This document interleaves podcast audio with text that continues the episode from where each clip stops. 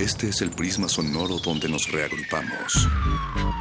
No ponemos música, la disparamos.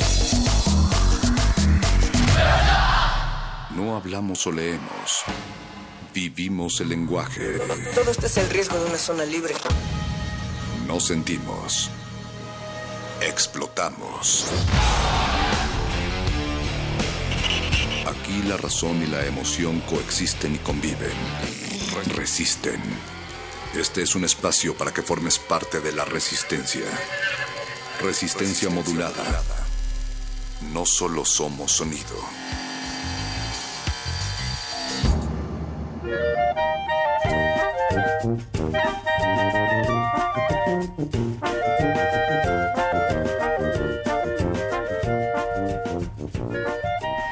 Resistencia modulada para todas las edades, gente de cabellos largos, cortos y de todos los colores para todos los que buscan contactar con el universo y quienes quieren ser canalizados hacia allá o hacia la plancha del zócalo, pues sean bienvenidos a esta cena con pozole, tenemos agua caliente y café frío. Señora Berenjena, Mago Conde, bienvenidos.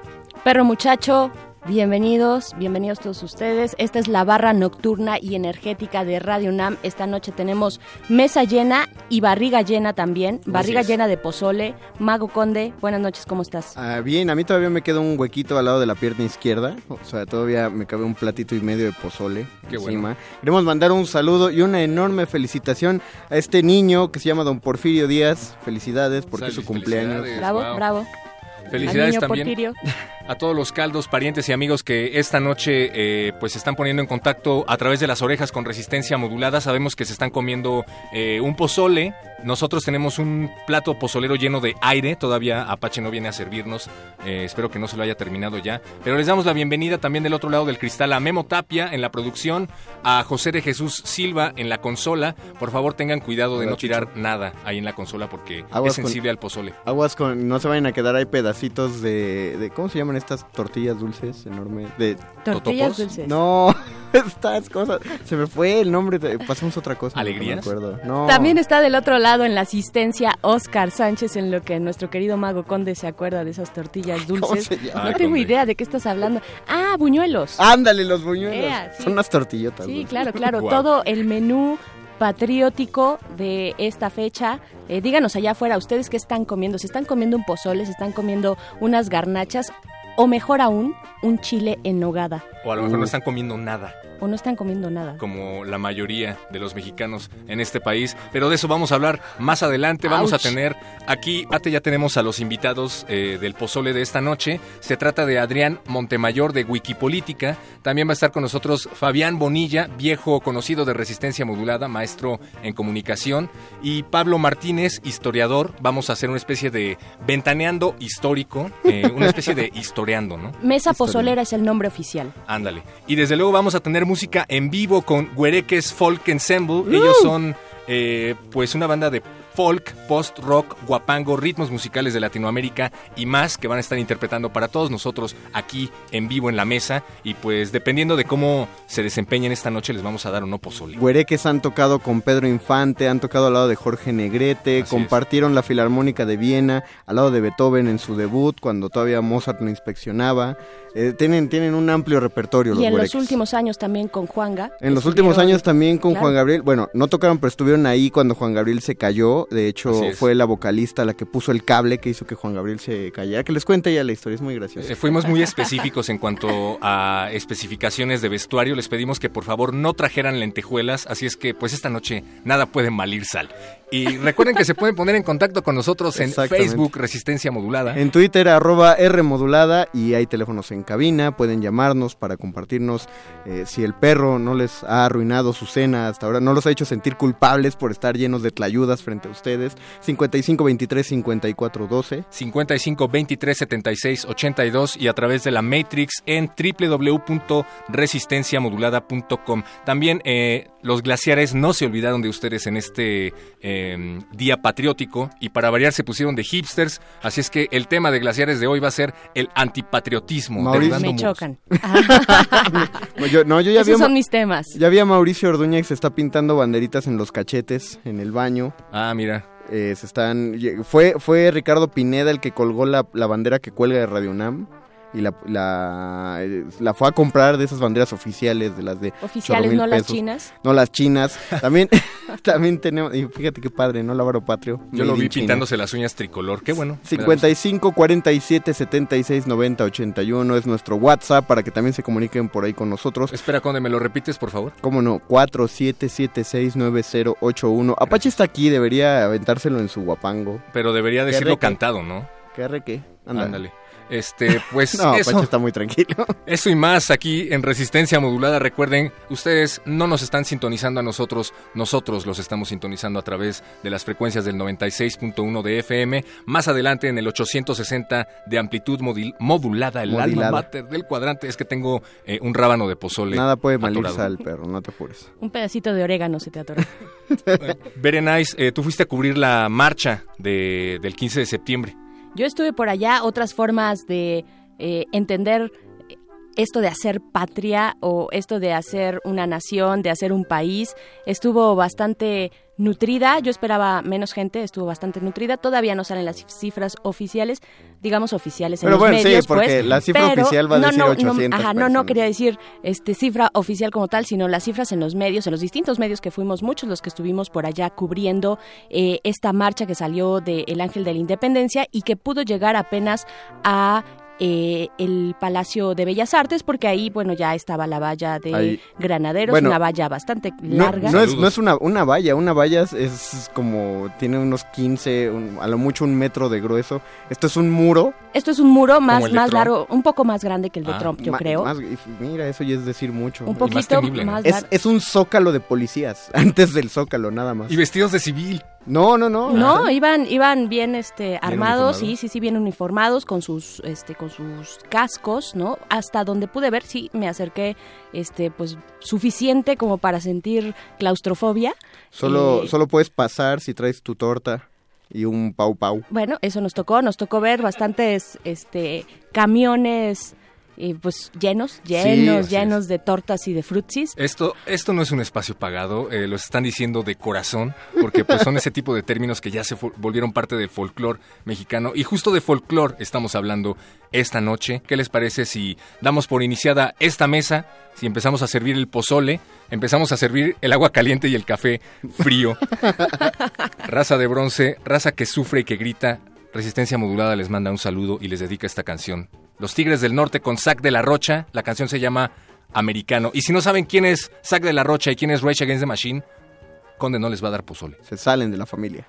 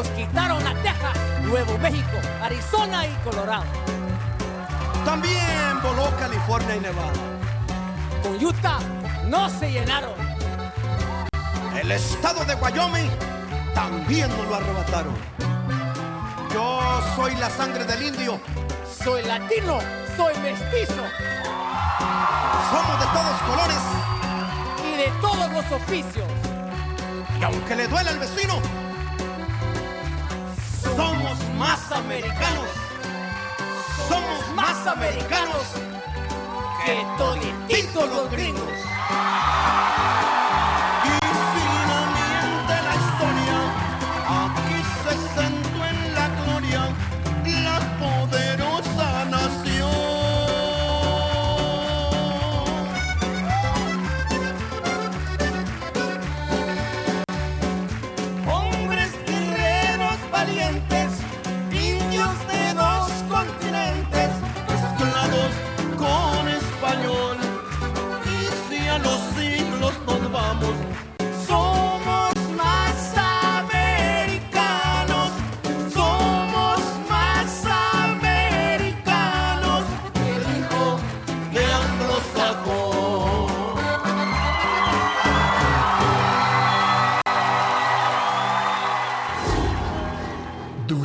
Dos años hemos pronunciado más de 12.961 veces la misma palabra. Resistencia modulada. Pero, ¿qué significa para nosotros resistir? Cuando alguien apaga su cuarto despertador y decide levantarse, está realizando un acto de resistencia. Cada mañana que una persona decide no comprarse un tamal para mantener su dieta, sabemos que la resistencia existe. La resistencia está en los brazos de la señora que entra a empujones al metro. En los oídos del policía que no se inmuta ante las mentadas de madre. Este personaje está agre- agrediendo al oficial. En el suspiro del profesor que es ignorado por sus alumnos, pero sigue dando clase. Cuando te dejan en visto o no le dan like a tu foto. Cuando te pierden el libro que prestaste. Cuando te muerdes el cachete sin querer. Cuando anotas el último punto. Cuando evitas llorar en la calle. Cuando pasas la noche en vela para hacer el resumen del libro. Cuando critican tu trabajo. Cuando nadie compra tu disco. Estás resistiendo como pocos. En Radio UNAM estamos orgullosos de todos y cada uno de los ciudadanos que con entereza resisten. Y por eso queremos representarlos. Queremos ser su voz y sus oídos. En estos dos años, 104 semanas, 496 emisiones, hemos resistido lo mismo que el pueblo, para el pueblo, por el pueblo. Estos dos años han sido suficientes para decir... Queremos más. Queremos más. Y lo lograremos con tu ayuda. Partido Resistencia. Brr, brr. Seguimos escuchando. Con gorgojo.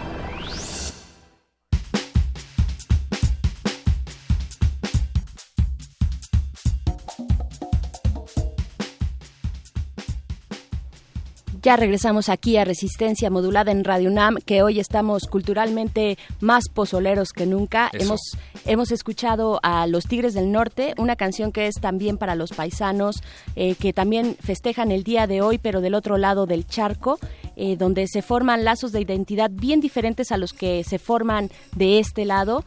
Eh, de este lado y en cualquier punto del país eh, hay contrastes, hay diferencias. En la capital lo estamos viviendo de maneras también muy diferentes. Y pues esta noche quisimos tener una mesa así, una mesa pozolera, histórica y de debate para pensar y repensar.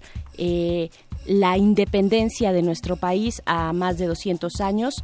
Así es que tenemos invitados el día de hoy, perro muchacho. Así es, de este lado del charco, de este lado de la bocina, eh, vamos a invitar a nuestra mesa pozolera a pues verdaderas figuras de historia para empezar con este ventaneando histórico, con este historiando.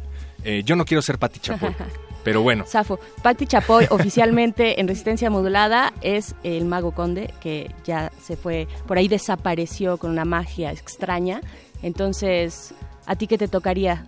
A perro mí, muchacho? Pues no sé, me está tentando Pedrito Sola, pero lo voy a pensar. A lo largo de la emisión te Yo digo que nos retiremos de esa idea inmediatamente y que no Sí, ¿verdad? sigamos cayendo por ese vacío. Está bien. No, tenemos invitados que verdaderamente valen la pena. Está con nosotros aquí Adrián Montemayor de Wikipolítica, una organización política sin fines partidistas, sin fines de lucro y desde luego sin fines de acarreo. Bienvenido Adrián, ¿cómo estás? Hola, ¿qué tal? Muy buenas noches. ¿Bien y ustedes? Pues bien, bien, aquí bien. esperando el pozole.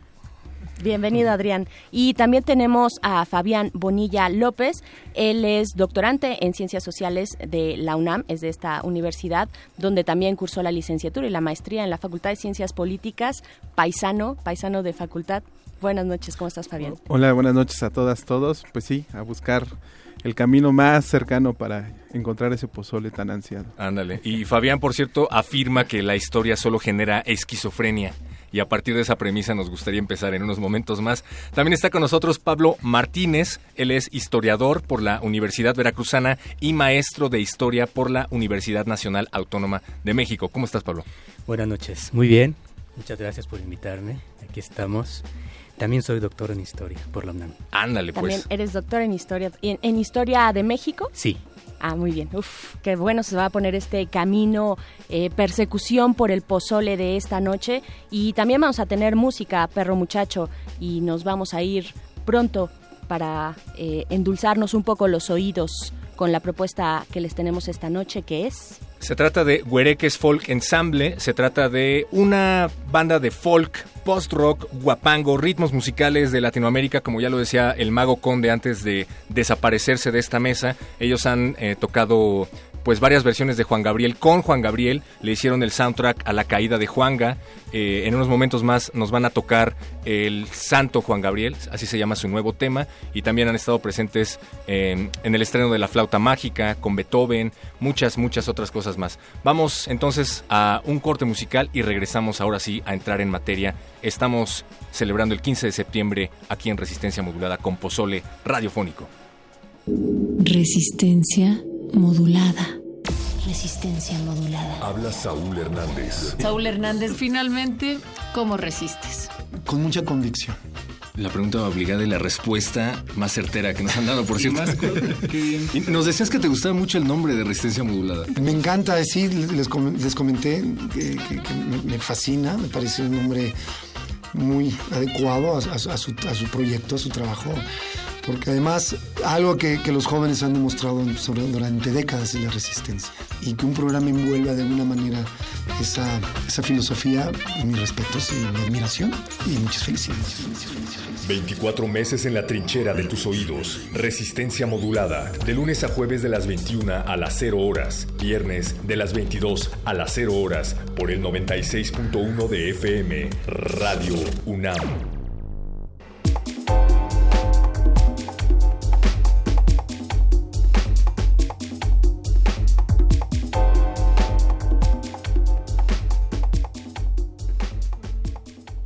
Ya regresamos, en realidad nunca nos levantamos de esta mesa. Bueno, algunos tuvieron que ir a lavarse las manos porque ahora sí viene el pozole, viene Huereques Folk Ensemble y está con nosotros también Paco de Pablo, el experto en el laboratorio sonoacústico de resistencia modulada, experto en cultivo de hercios. ¿Cómo estás, Paco? Hola perro, hola Bere. Hola, y Paquito. hola a todos los invitados. Así es perro, esta noche tenemos unos invitados de lujo por donde le busquen y aquí en la esquina de esta cabina ahí un poco arrinconados pero bien dispuestos y talentosos músicos tenemos a los eh, Huereques Folk Ensemble.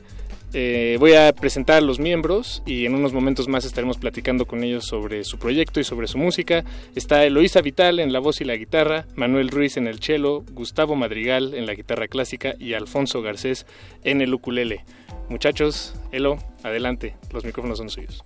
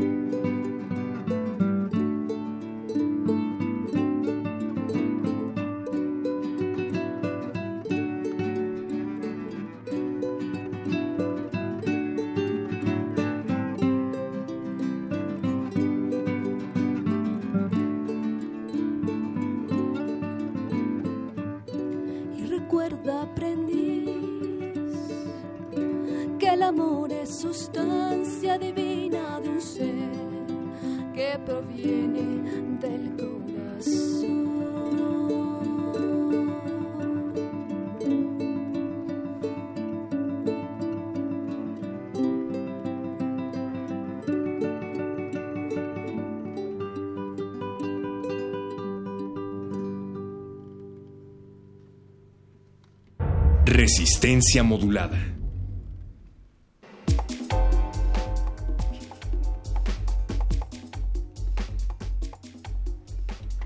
Estamos aquí en Resistencia Modulada acompañando su noche patria o como ustedes gusten festejarla o no.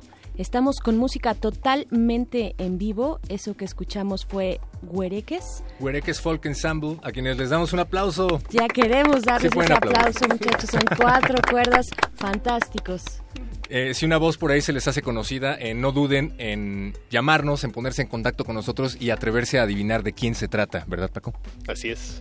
Y bueno, ahora sí, empecemos con el holgorio, empecemos con el pozole, el pozole de la independencia, porque eso es lo que se nos dice que estamos celebrando esta noche, pero en realidad estamos celebrando tal vez únicamente el hecho de que estamos vivos o simplemente el hecho de que nos dijeron que teníamos que celebrar un 15 de septiembre. Verenáis. Yo creo que siempre se tiene que celebrar que estamos vivos, pero esto, esto es distinto y tenemos aquí ya a nuestra mesa. Les recordamos que esta noche estaremos hablando con nuestros invitados acerca de, pues, de la historia. Estarem- Estaremos cotorreando la historia eh, de nuestra independencia y también alternando con música en vivo de Huereques. Así es que chicos, eh, bienvenidos de nuevo para pues esta mesa y pues platíquenos un poco por dónde empezar con este con todas las aristas que tiene la independencia de México un poco el panorama tal vez de aquel momento cómo estaban cómo estaban los mexicanos de aquel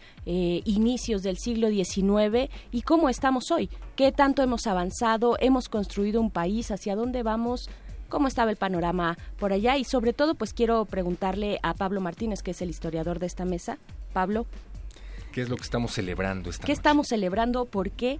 ¿Qué ocurrió? Sí, gracias. Eh, es una fiesta.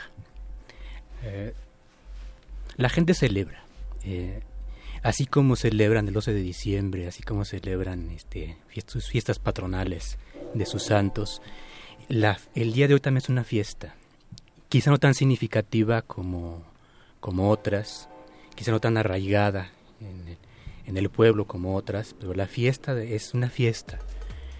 Y, y la gente celebra. Más allá de, de- de lo que celebra, les puedes preguntar y a veces no saben qué es, pero la gente celebra y sale a la calle a celebrar, porque es una fiesta. Y celebrar es importante, encontrarnos en el espacio Ese público. es parte del espíritu mexicano. La, fi- la fiesta es del mexicano. Eh, ya lo decía Octavio Paz en la, en el laberinto de la soledad, el mexicano celebra las fiestas.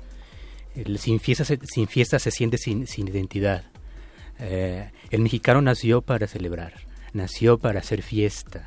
Eh, si no celebra, se siente mal. Y el día que celebra es cuando se desahoga. Ese eh, el momento cuando grita, no solamente se le grita por, el- por, la, por la patria, por la nación, también, también se desahoga. Es un elemento catártico el grito. Es catarsis, la fiesta es catarsis. Siempre ha sido catarsis. Y de ahí que también la fiesta puede ser violenta, puede haber, puede haber este eh, homicidios, cuchilladas, porque esa es la fiesta. Ah. Extremos. Sí, sí, no, hombre, sí. no, no queremos eso. Por eso trajimos cucharas de plástico. Sí. Y pues desde luego la importancia de encontrarnos en el espacio público, no de que nos lleven al espacio público, si saben a lo que me refiero. Eh, afortunadamente tenemos también aquí a Adrián Montemayor de Wikipolítica, que probablemente nos pueda decir cuáles son los cambios políticos que implicó la independencia de México en cuanto a la organización de la sociedad a finales del siglo XIX y cómo nos atañe todo eso que ocurrió en nuestros días. Bueno, pues hay que preguntarse si de hecho algo cambió en el proceso de independencia. Si no fue nada más un cambio de líderes y digamos que es la misma gata pero revolcada a fin de cuentas. Y creo que hay muchas instituciones de la colonia que sobrevivieron totalmente intactas el proceso de de independencia, que bien podría verse nada más como un cambio de élites. Si vemos instituciones, por ejemplo, el sistema de castas, que lastimosamente sigue vivo hasta nuestros días de otras formas y con Ahora le llamamos clasismo, perdón. Ahora le llamamos clasismo y gente bien y gente mal. Y bien podríamos hacer pintura de castas con todas las definiciones que hay ahora en cuanto a subculturas, digamos, ¿no? Por ejemplo, eh, la corrupción institucionalizada que había en la colonia. Por mucho tiempo la, la monarquía española no pagaba eh, salarios a los funcionarios públicos y los funcionarios públicos durante la colonia pues hacían negocio de sus oficinas. Y eso es algo que bien podría explicar mucho de, la corrupción institucionalizada que, que existe hoy en día, de que la gente, los funcionarios públicos, pues se ven como dueños de sus puestos, de sus lugares y, creen que el presupuesto está para ellos y para su discreción, cosa que no es así, pero pues son cuestiones y factores socioculturales que ah, llevamos arrastrando 300 años. E insisto, con, con los nuevos términos ahora le llamamos clientelismo, por ejemplo. Y pues también tenemos aquí a Fabián Bonilla. Eh, ¿Cuál es tu primer comentario acerca de, en general, esa es, es una fiesta, es una reivindicación eh, política, digamos, eh, como esencia de un país, si es que podemos hablar de eso? Pues a mí me gustaría eso, como resignificar algunas palabras, ¿no? Por ejemplo, ¿quién, quién grita, no?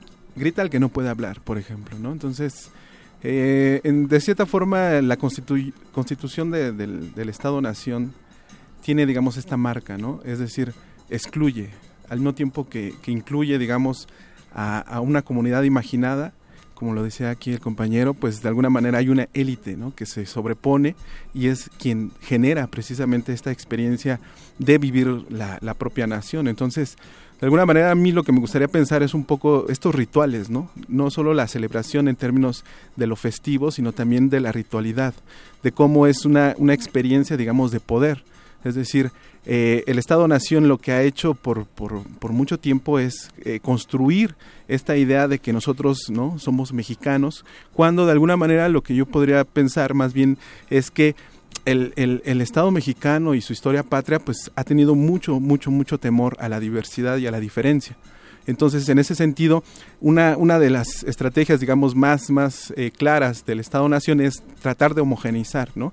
Es decir, hacer creer o hacer construir el efecto de que todos somos mexicanos, cuando de alguna manera hay una enorme, digamos, una enorme, enorme diferencia que sería básicamente el, poder o la capacidad que tiene el Estado. Es decir, ¿qué nos hace común entre alguien que habita Yucatán con alguien que habita Tijuana, ¿no?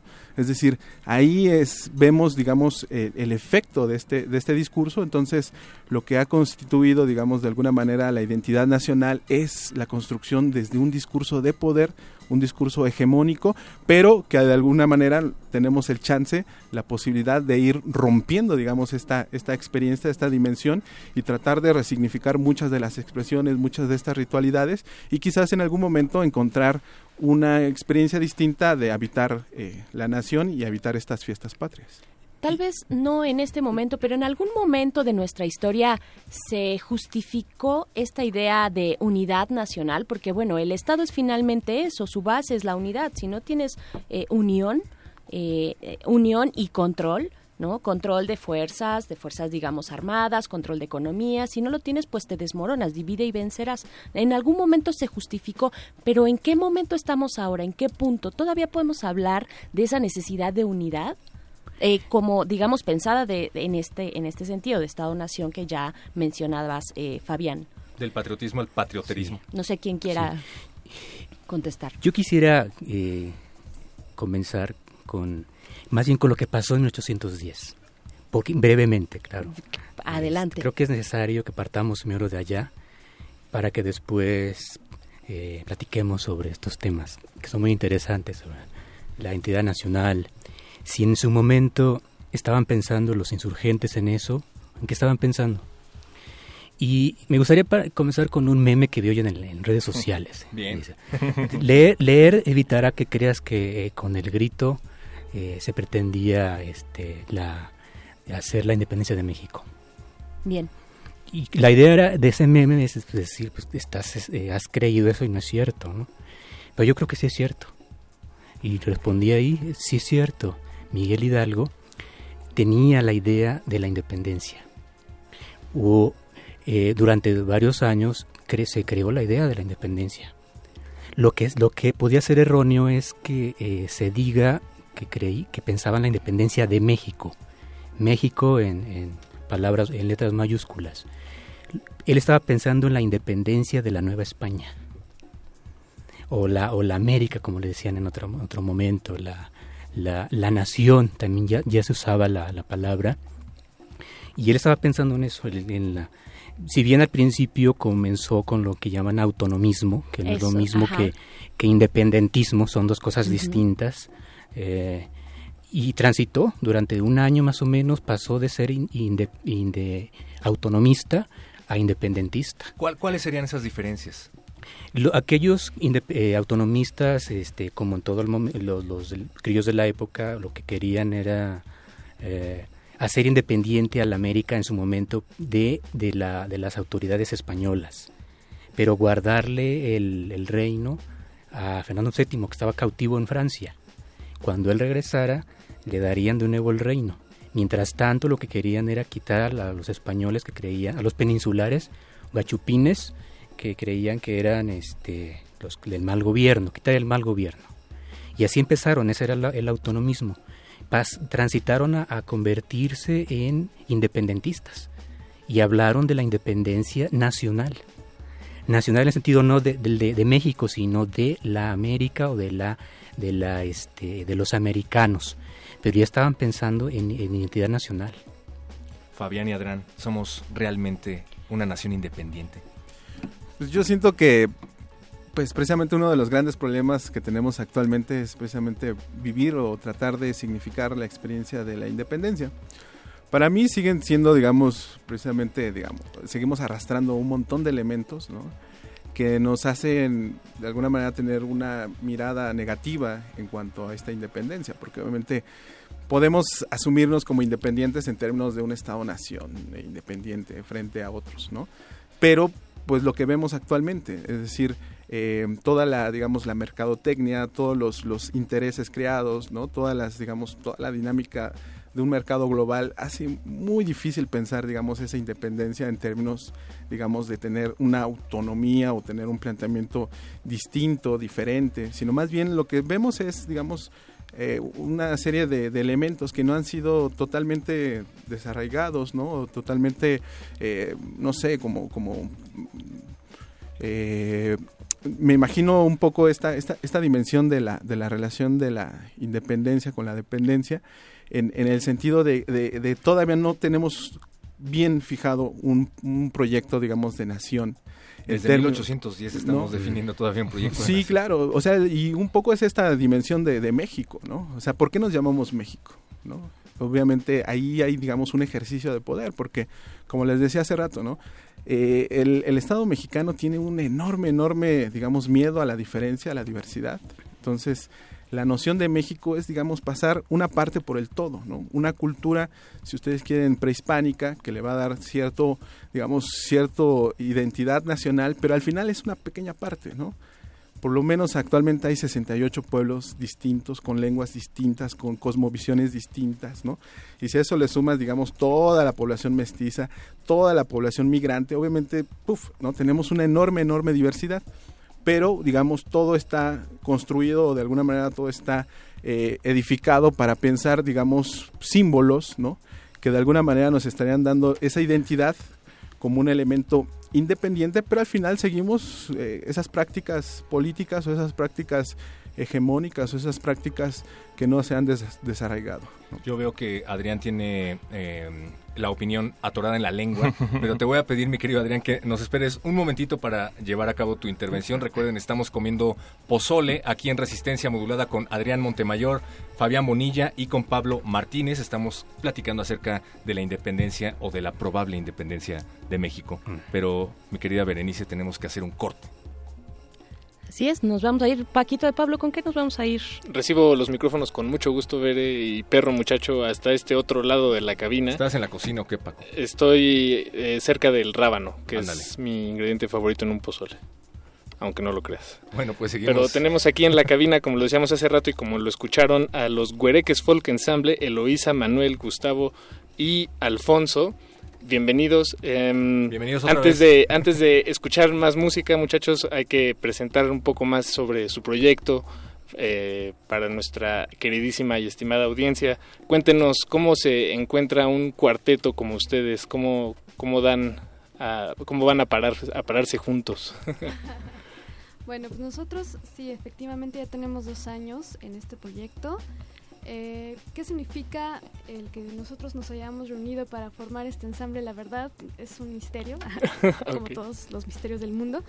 Pero nuestra música se, se basa en el folclore eh, y también el latinoamericano, porque entre nuestros, eh, nuestro set tenemos, bueno, eh, de varios tipos. Tenemos música de Latinoamérica, de México, y tenemos música propia que estamos presentando en esta emisión. Ah, Pues, perfecto. Oye, qué, Muy qué bien. grosería de nuestra parte, Paco de Pablo, que ¿Por qué? eh, no hemos vuelto a presentarlos a uno por uno. Está en la voz a nuestra querida Eloísa Gómez, bravo. Eh, gracias. En, la- en el ukulele, guitarra, Alfonso Garcés. También tenemos por ahí a Manuel Ruiz y a Gustavo Madrigal. Juntos son los Huereques Folk Ensemble. Y antes de continuar, ¿güereques es alguna palabra que se inventaron ustedes o existe en el diccionario, en algún diccionario? Es una hierba curativa, ¿no? Exactamente, Ah, efectivamente existe, lo pueden encontrar en alguna enciclopedia o diccionario sobre plantas medicinales en México. Es una planta raíz que proviene de Sonora que sirve para fines curativos, precisamente. Justo para esta fecha que todos vamos a comer mucho, eh, para, es para males del estómago, entonces Ah, de- güereque. Si les cae mal ahí el pozole, ya échense un güereque Esto era plan con maña, todo es. estaba perfectamente Claro, planeado. claro, pura estrategia. Todo fue premeditado. Todo fue un plan con maña. En lugar de uvas de sal, un poco de música de güereques, ¿cómo Así no? es. Para esta pozoliza. Pues adelante, muchachos. Pues vámonos con esta rola, se llama Huereque.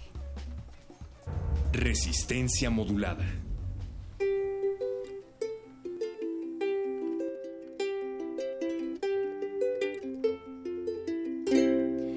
En el bosque yo bailé de la mano de un chiquillo, de la mano de un chiquillo. En el bosque yo bailé. Mi papá muy bien me dijo que el amor es muy travieso, de tener mucho cuidado si te roban solo un beso. En la plaza vacía Se asomó la luna llena, se asomó para decirnos que en el amor no se juega.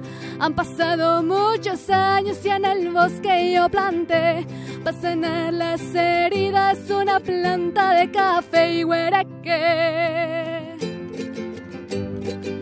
Huereque. Huereque.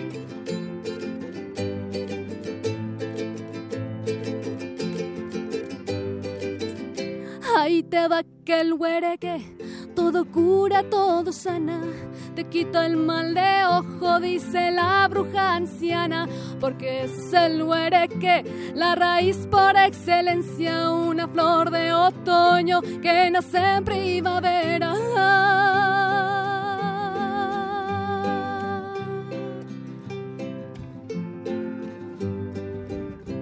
La arañita en el telar, mientras teje su casita, mientras teje su casita, la arañita en el telar. Es la danza de la vida, es la danza de la muerte. Ella es como el día, él es como un jinete. Y si estas palabras las escucha el corazón, no se espante el chamaco que presume de un buen ron. Y si la soledad no le gusta mi canción, pues ya sabe que tomarse cuando sienta depresión. Huereque, huereque, huereque.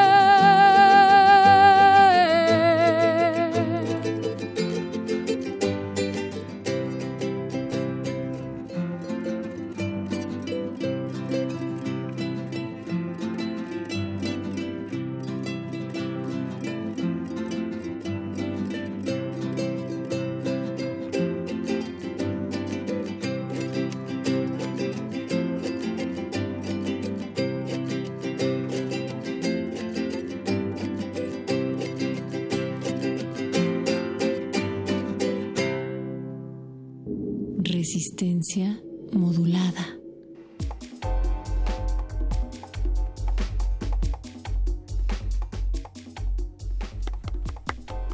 Aplausos para los güereques. Aplausos. Gracias. Un güereque para el estómago, dicen por acá. Para el estómago y para el alma, porque está bien bonito lo que estamos escuchando. Y seguimos con nuestra mesa pozolera de análisis de la independencia. Nos quedamos con Adrián Montemayor. Nos ibas a dar tu opinión eh, sobre lo que ya estaba planteando Fabián, sobre si seguimos eh, construyéndonos como nación, si eso es bueno o eso es malo, si ya tantos fracasos, digamos, de proyectos de nación, entre comillas, nos han hecho, ya, ya, ya, hemos tenido como una resaca de ellos. ¿Tú qué opinas, Adrián? Bueno, pues yo creo que habrá que preguntarse si todavía el concepto de nación y de soberanía son vigentes. Y si no son en realidad conceptos ya anacrónicos de realidades pasadas que ya poco tienen que ver con el siglo que estamos viviendo, donde los problemas ya no son locales, son globales, son transfronterizos, transnacionales, donde, por ejemplo, mucha de la, de la música mexicana se graba en Los Ángeles. Eso nos quita soberanía cultural, digamos. Mucha de nuestra comida viene de otro país, nos quita soberanía alimenticia. ¿Importa eso? ¿Nos debemos de considerar como de un grupo específico humano o somos todos iguales? Creo que eso es mucho del, del discurso que existe todavía hoy, racista, que lo estamos viendo sobre todo en el discurso político de los Estados Unidos, donde hay esta necesidad de ponerse unos contra otros, esta dicotomía bien buenos y malos, eh, este, nosotros ellos, mexicano estadounidense, que a fin de cuentas yo creo que son conceptos que no son exclusivos, que, que día a día se mezclan más y más, no solo con Estados Unidos, con Guatemala. Hay mucha diferencia entre Guatemala y México. ¿Por qué son dos países? Son procesos que la gente no creo que se pregunte y se ponga a evaluar si en verdad importa de qué país son o por qué están en un país y no en otro, digamos. Creo que son conceptos ya un poco fuera de nuestro tiempo, donde ya están, en, digo, las comunicaciones y la globalización nos tienen ya pasando el concepto de nación y más hacia uno de cultura o civilización. Eso me lleva a pensar en otro concepto, eh, el mm, mm, eh, muy llamado malinchismo. Eh, no sé, porque sigue causando, es un término que sigue causando controversia por su contexto histórico, pero creo que em, ahora que mencionabas esto de los artistas que tienen que ir a grabar a Los Ángeles, ocurre mucho sobre todo con la música, ¿no? Em, eh, el concepto de rock nacional se ha venido diluyendo justo porque no se lo vemos en festivales grandes como los festivales metaleros en donde pues los chavos están exigiendo que haya más bandas extranjeras que bandas metaleras mexicanas, ¿no? Sí, bueno, es, es como un botón de muestra, ¿no? Pensar en una en un vive latino que cada vez se sostiene menos con latinos y que empieza a meter pues más bandas de todo el mundo y en esta lógica eh, de la globalidad, ¿no? Y, y ahorita que decías qué tanto qué tan diferentes somos de, de, eh, Guatemala, pues seguramente un chiapaneco y un guatemalteco se parecen mucho más que un que un chiapaneco y un regio, por ejemplo, ¿no? Vaya, entiendo muy bien esa lógica eh, que, que nos estás planteando y bueno, quisiera preguntarte, Pablo, eh, ¿tú qué tú qué opinas respecto de, de esto que se está planteando en la mesa? Primero, yo creo que hay que hacer una diferencia entre soberanía y proyecto de nación. Son cosas distintas. La soberanía o la independencia política, y, retomamos el tema de la independencia, sí la logramos. A ver. En 821. Ahorita voy Ok. con eso. Ok, Pablo. Eh, vamos a quedarnos entonces con esa idea que está Sí. bien interesante eh, sobre soberanía, independencia, autonomía y nos vamos y regresamos en un momentito más a resistencia modulada.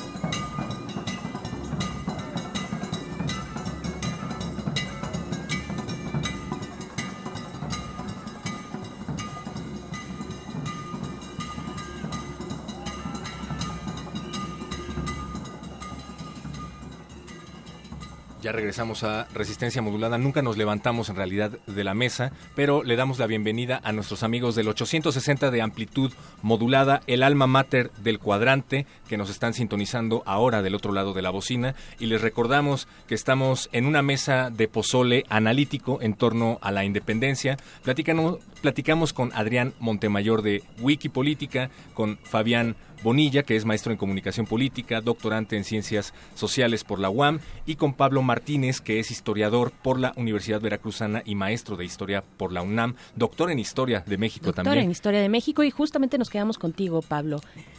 Sí, decía que hay que hacer la diferencia entre eh, soberanía y proyecto de nación. La soberanía o la independencia política sí la logramos en 821. Por cierto, ganaron los autonomistas finalmente. Los que hicieron la independencia fueron los autonomistas, no los independentistas. Y bueno, ahí hay otra, un tema que da para mucho. ¿Por qué? Porque a ellos, básicamente porque los mataron, porque llegó Iturbide. Iturbide, ajá. Iturbide era autonomista. Ah, exacto. igual como los otros, ¿no? Y ellos querían traer este a un, a un rey este español. Querían este y bueno, vino hicieron una monarquía parlamentaria. El mismo Después, Iturbide se, sí, se, sí, claro. se corona. Él se coronó emperador. emperador. Después eh, fracasó el proyecto de, de- de monarquía parlamentaria y bueno, vino la república, pero cuatro años después, tres años después. Prácticamente seríamos México independiente desde 1824, no antes, o como república desde ese año. Pero esa es otra cosa.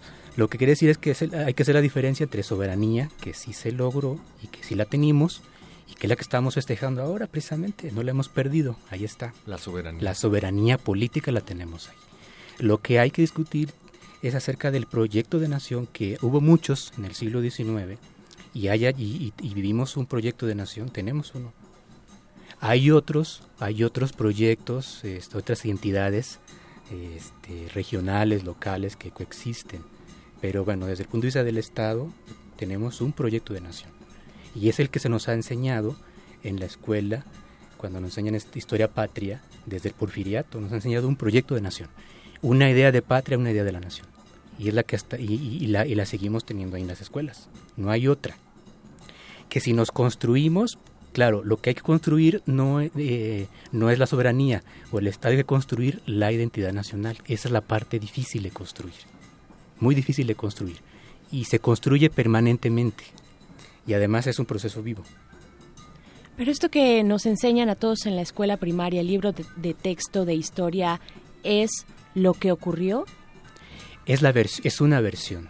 En, en, en, la historia hay versiones. Sí. Hay muchas versiones. Uf. Y esa es una. Es la oficial, es la que... La verdad histórica. La, la, la que sirve. La de los vencedores. Sí, además. sí de hecho, eh, se necesita una versión, de hecho. Es muy práctico tener una versión. Claro. Porque un sistema educativo eso, eso exige. Que haya una versión, no puedes tener dos, tres versiones. Por supuesto, para, para quienes las cuestionan no les gustan, pero en, para fines prácticos, para fines educativos, necesitas una versión. Y es esa. Una versión es que además, eh, Pablo, me parece concreta, sencilla, directa. Eh, de pronto estos personajes que son los padres de la patria, eh, pues son como tienen solamente un perfil, no no tienen matices, no nos los presentan como seres humanos, sino como estos héroes. Eso qué tan bueno o malo es para nuestra percepción de, de, de, la realidad, de cómo pensamos la historia, de cómo la construimos, de cómo construimos nuestro, nuestra propia identidad, nuestra propia historia. Para fines de, de construir una identidad o para fines desde el Estado, así está bien, así, así les funciona. Pero de otro, del otro lado sí distorsiona nuestra percepción acerca de la, de la historia y de la realidad, porque nos, nos enseñan a personajes que son sí, que no son de carne ni de hueso, que, que no tienen pasiones. Claro, que son unidimensionales, sí. que son buenos, que... Sí, y bueno, sabemos que no lo son. O sea, son personas que tenían pasiones, que tenían intereses personales. Ahora, nos dices que esto es lo ideal eh, para poder tener una versión de la historia. Práctico. Lo práctico. Lo práctico, práctico sí. ¿Qué sería lo ideal entonces? Pues enseñar una historia diversa, eh, mostrar las, las versiones, las otras versiones, al menos la otra versión, porque siempre hay dos.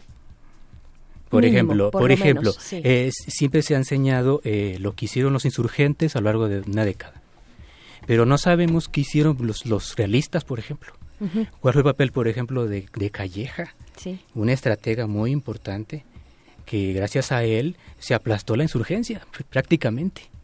Y después, gracias a que se aplasta la insurgencia, llegan aquellos viejos realistas y se inst- y, y- y declaran la independencia, ¿no? Iturbide. Sí, uno Eh, de ellos, precisamente. Ah, exactamente, uno de ellos. Eh, Fabián, querías comentarnos algo. Sí, básicamente esta idea de, de cómo se configura la identidad nacional y cómo requiere, digamos, un discurso mítico, ¿no? Porque lo que nos enseñan, en, en, digamos, en la historia oficial, en la educación básica, pues es esto, eh, una dimensión elemental de, de, de, la historia mítica de, la patria. Entonces, ¿qué pasa? Eh, digamos, la configuración de la identidad nacional va a tener, digamos, una serie de artefactos, una serie de artilugios, ¿no?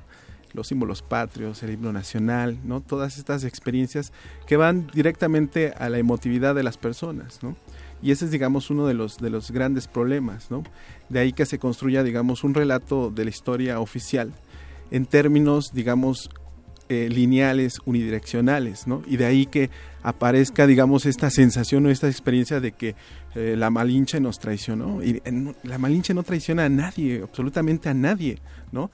Solo, digamos, un discurso caduco, un discurso, digamos, unívoco, ¿no? Del, del, mito patrio, es lo que nos permite de alguna manera dar cuenta de que los tlaxcaltecas nos traicionaron, de que la Malinche, digamos, eh, es, es, precisamente esta figura, ¿no? De que prefiere lo extranjero a lo, a lo nacional, cuando no existía la, la, experiencia y la sensación de algo nacional en ese momento, ¿no?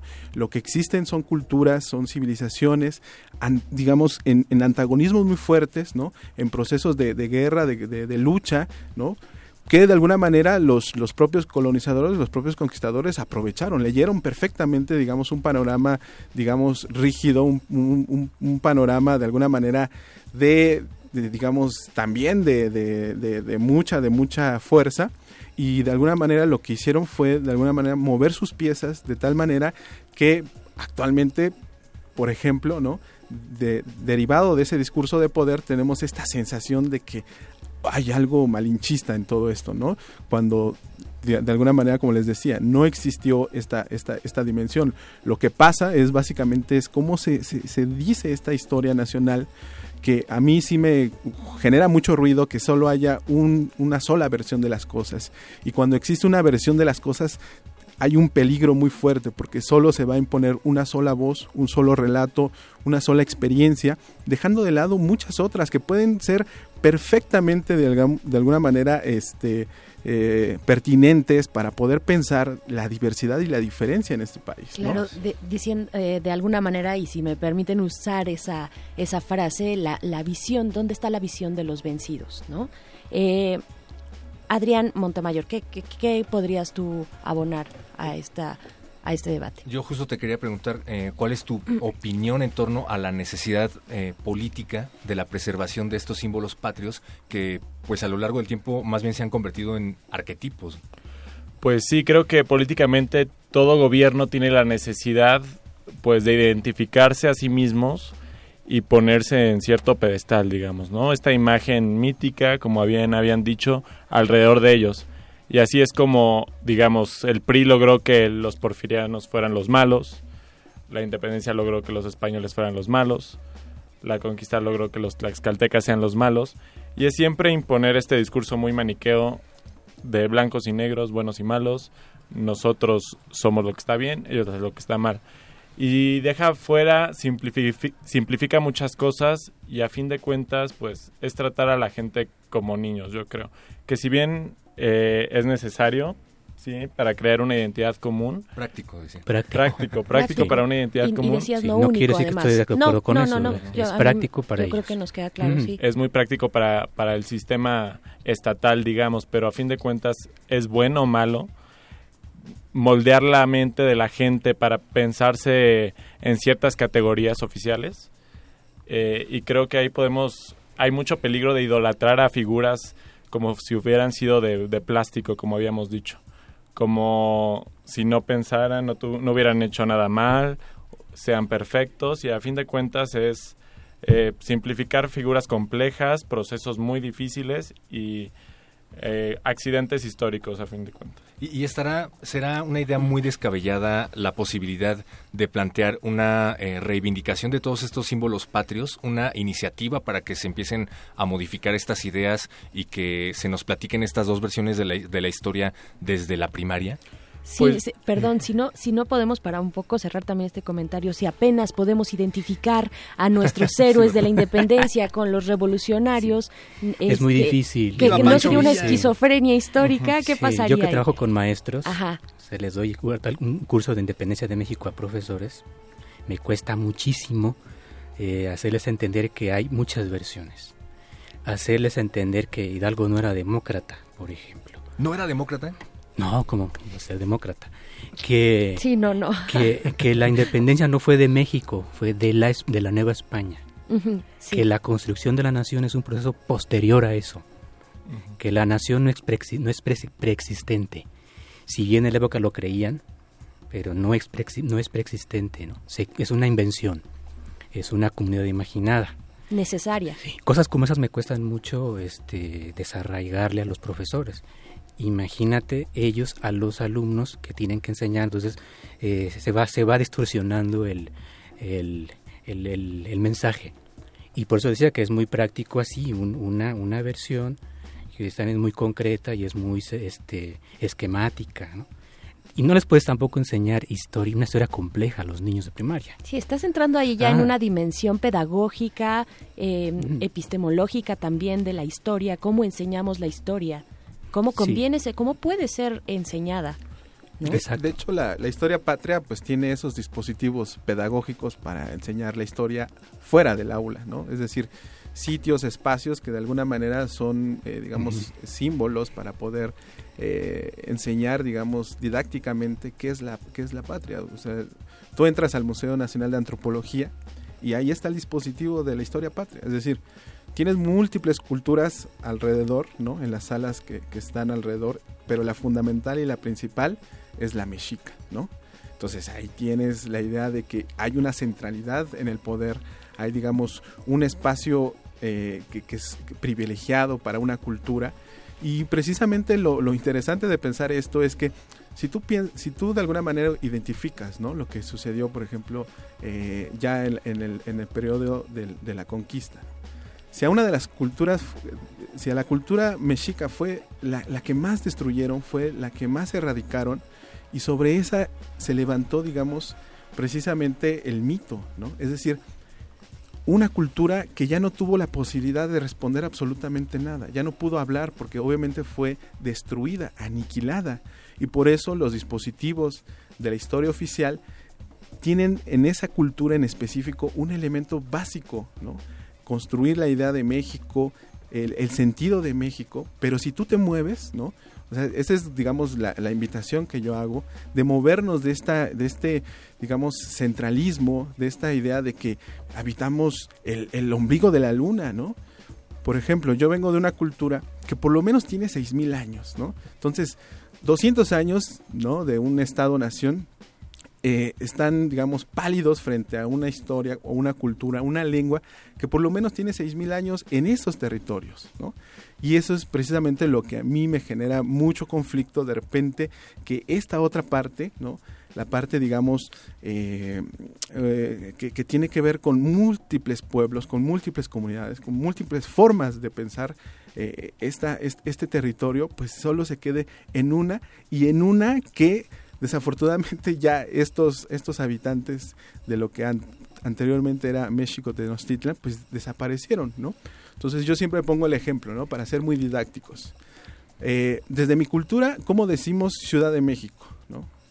Decimos Ñucoyo. ¿Qué significa Ñucoyo? El lugar del pantano. Para, para una cultura que habita los actuales estados de Puebla, Guerrero y Oaxaca, la Ciudad de México, esta idea del ombligo de la luna simplemente es el lugar pantanoso, ¿no?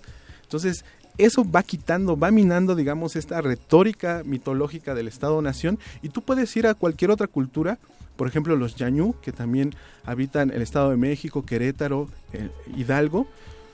¿Cómo le dicen a la Ciudad de México? Simplemente le dicen el lugar de la gran tuna roja, ¿no? O sea, evitas y sacas de contexto, rompes, digamos, todo un relato mitológico que al, al final simplemente es un discurso de poder. Estamos pozoleando aquí en Resistencia Modulada con Fabián Bonilla, con Pablo Martínez y Adrián Montemayor en torno al discurso de la independencia de México. Recuerden, estamos transmitiendo a través del 96.1 de FM Radio UNAM y el 860 de amplitud modulada. Vamos por el segundo plato de pozole, mi querida Berenice. Vámonos para allá y regresamos en un momento. Hoy una vez más estamos reunidos para conmemorar y honrar. Eh, sobre caudillos, el- no recuerdo el título exacto. Hay uno que después salió que eran las mentiras sobre, este, sí, sí, como no, lo traigo en mi- el libro de este libro. Pena tras pena,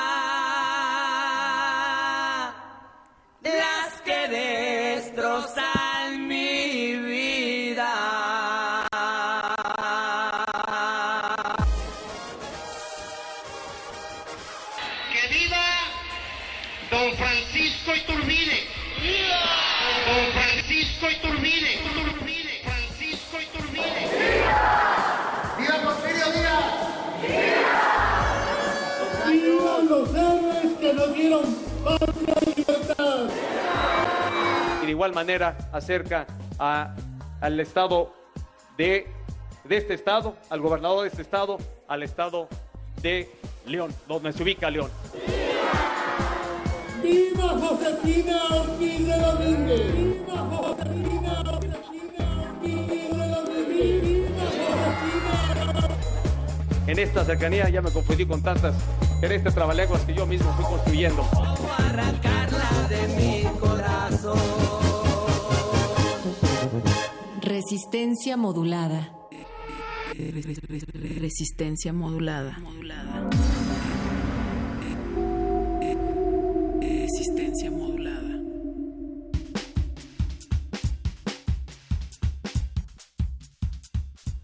Estamos de regreso a la mesa pozolera de resistencia modulada. Ya ha llegado el momento de tener un tentempié musical, eh, lo que vendría siendo el equivalente a unas flautas con crema entre el primer y el segundo plato de pozole. Justo te iba a decir que necesito un güereque. ¿Un güereque? Sí, porque ya, me comí mucho, muchos platos de pozole. Mucho cerdo, perro. Sí, ya sé. El perro come mucho cerdo. No, lo, comenten en casa, por favor. Y bueno, como bien lo dices, Perro, aquí tenemos en la cabina no solo un trío de invitados de lujo, sino también un cuarteto, un cuarteto musical, son los Güereques Folk Ensemble. Y bueno, los volvemos a presentar, Eloísa, Manuel, Gustavo y Alfonso. Hace rato ya escuchamos un par de temas originales compuestos por ustedes y les quería preguntar sobre las letras, eh, las temáticas de sus canciones, porque si no nos hubieran dicho que era un tema original, yo hubiera pensado que era más bien un tema tradicional por el vocabulario que usaban, tal vez muy por la superficie, el diminutivo, hablar de la arañita que se metía a su hoyito, se me hizo muy, eh, pues sí, como, como rayando en lo tradicional. Muchachos, ¿qué, ¿qué, nos pueden decir sobre sus letras? Sobre la araña. Sobre Pues, la arañita. Las canciones de, del Güereques, bueno, yo soy la, la compositora, y las letras es prácticamente sí me inspiro en la música tradicional folclórica de México, que tiene esas esos pequeños detalles, ¿no? Que habla como de- Pequeñitos exactamente, habla como venera las cosas, eh, eh, insectos, animales, plantas, las venera con con el arte del cantar. Eh, y bueno, siempre he dicho que el, que el folclore es un lamento de los mexicanos. Es alegre, pero es un lamento. Y pues es como un poco triste, pero también ena- enaltece esos, esos detalles. Un poco como el, me recuerda al blues de Estados Unidos, ¿no? En- ¿Ves? ¿Ves? Hablando de nacionalismos. Hablando de nacionales. Sí, bueno, claro. digo, sí, es, es como un canto, eh, un lamento tal vez, pero que, que nos, nos alegra, ¿no? O nos, no, no- lo hace más llevadero lo- el, el asunto. Y son, son, dirías que son historias, Eloisa? ¿Son cuentos como con principio y, y fin? ¿O son más bien como poesía, eh, palabras por aquí, por allá, Sí. imágenes? Exacto. eh, son historias y también son cosas que yo he sentido, que están basadas en, en- en recuerdos de mi vida, de mi juventud. Ya hablo como si estuviera ya tantos años. Es que él lo, él lo tiene 500 años en realidad, pero bueno. Sí, ya saben, el güereque. Te ves bien para tus 500 años. Gracias, ¿no? Te Y ves de suenan 499. Sí, exacto. bueno, pues güereques, si están listos, las frecuencias son todas suyas para amenizar esta pozoliza. Pues para ustedes, la bruja. Resistencia modulada.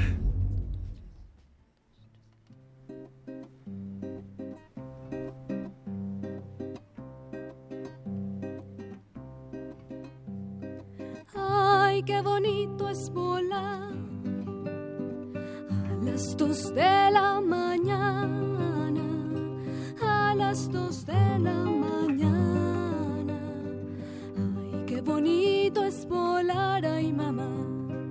Ay, qué bonito es caer en los brazos de tu amada, en los brazos de tu amada. Bonito es caer, ay mamá. Ahí viene la bruja con zapatos de oro, un collar de perlas, un vestido rojo. Ahí viene la bruja, me lleva en su carro, me da un paseo por los buenos barrios. Ay, dígame, dígame usted, ¿cuántas criaturitas ha besado usted? Ninguna, ninguna lo sé, ando en pretensiones de besarlo usted.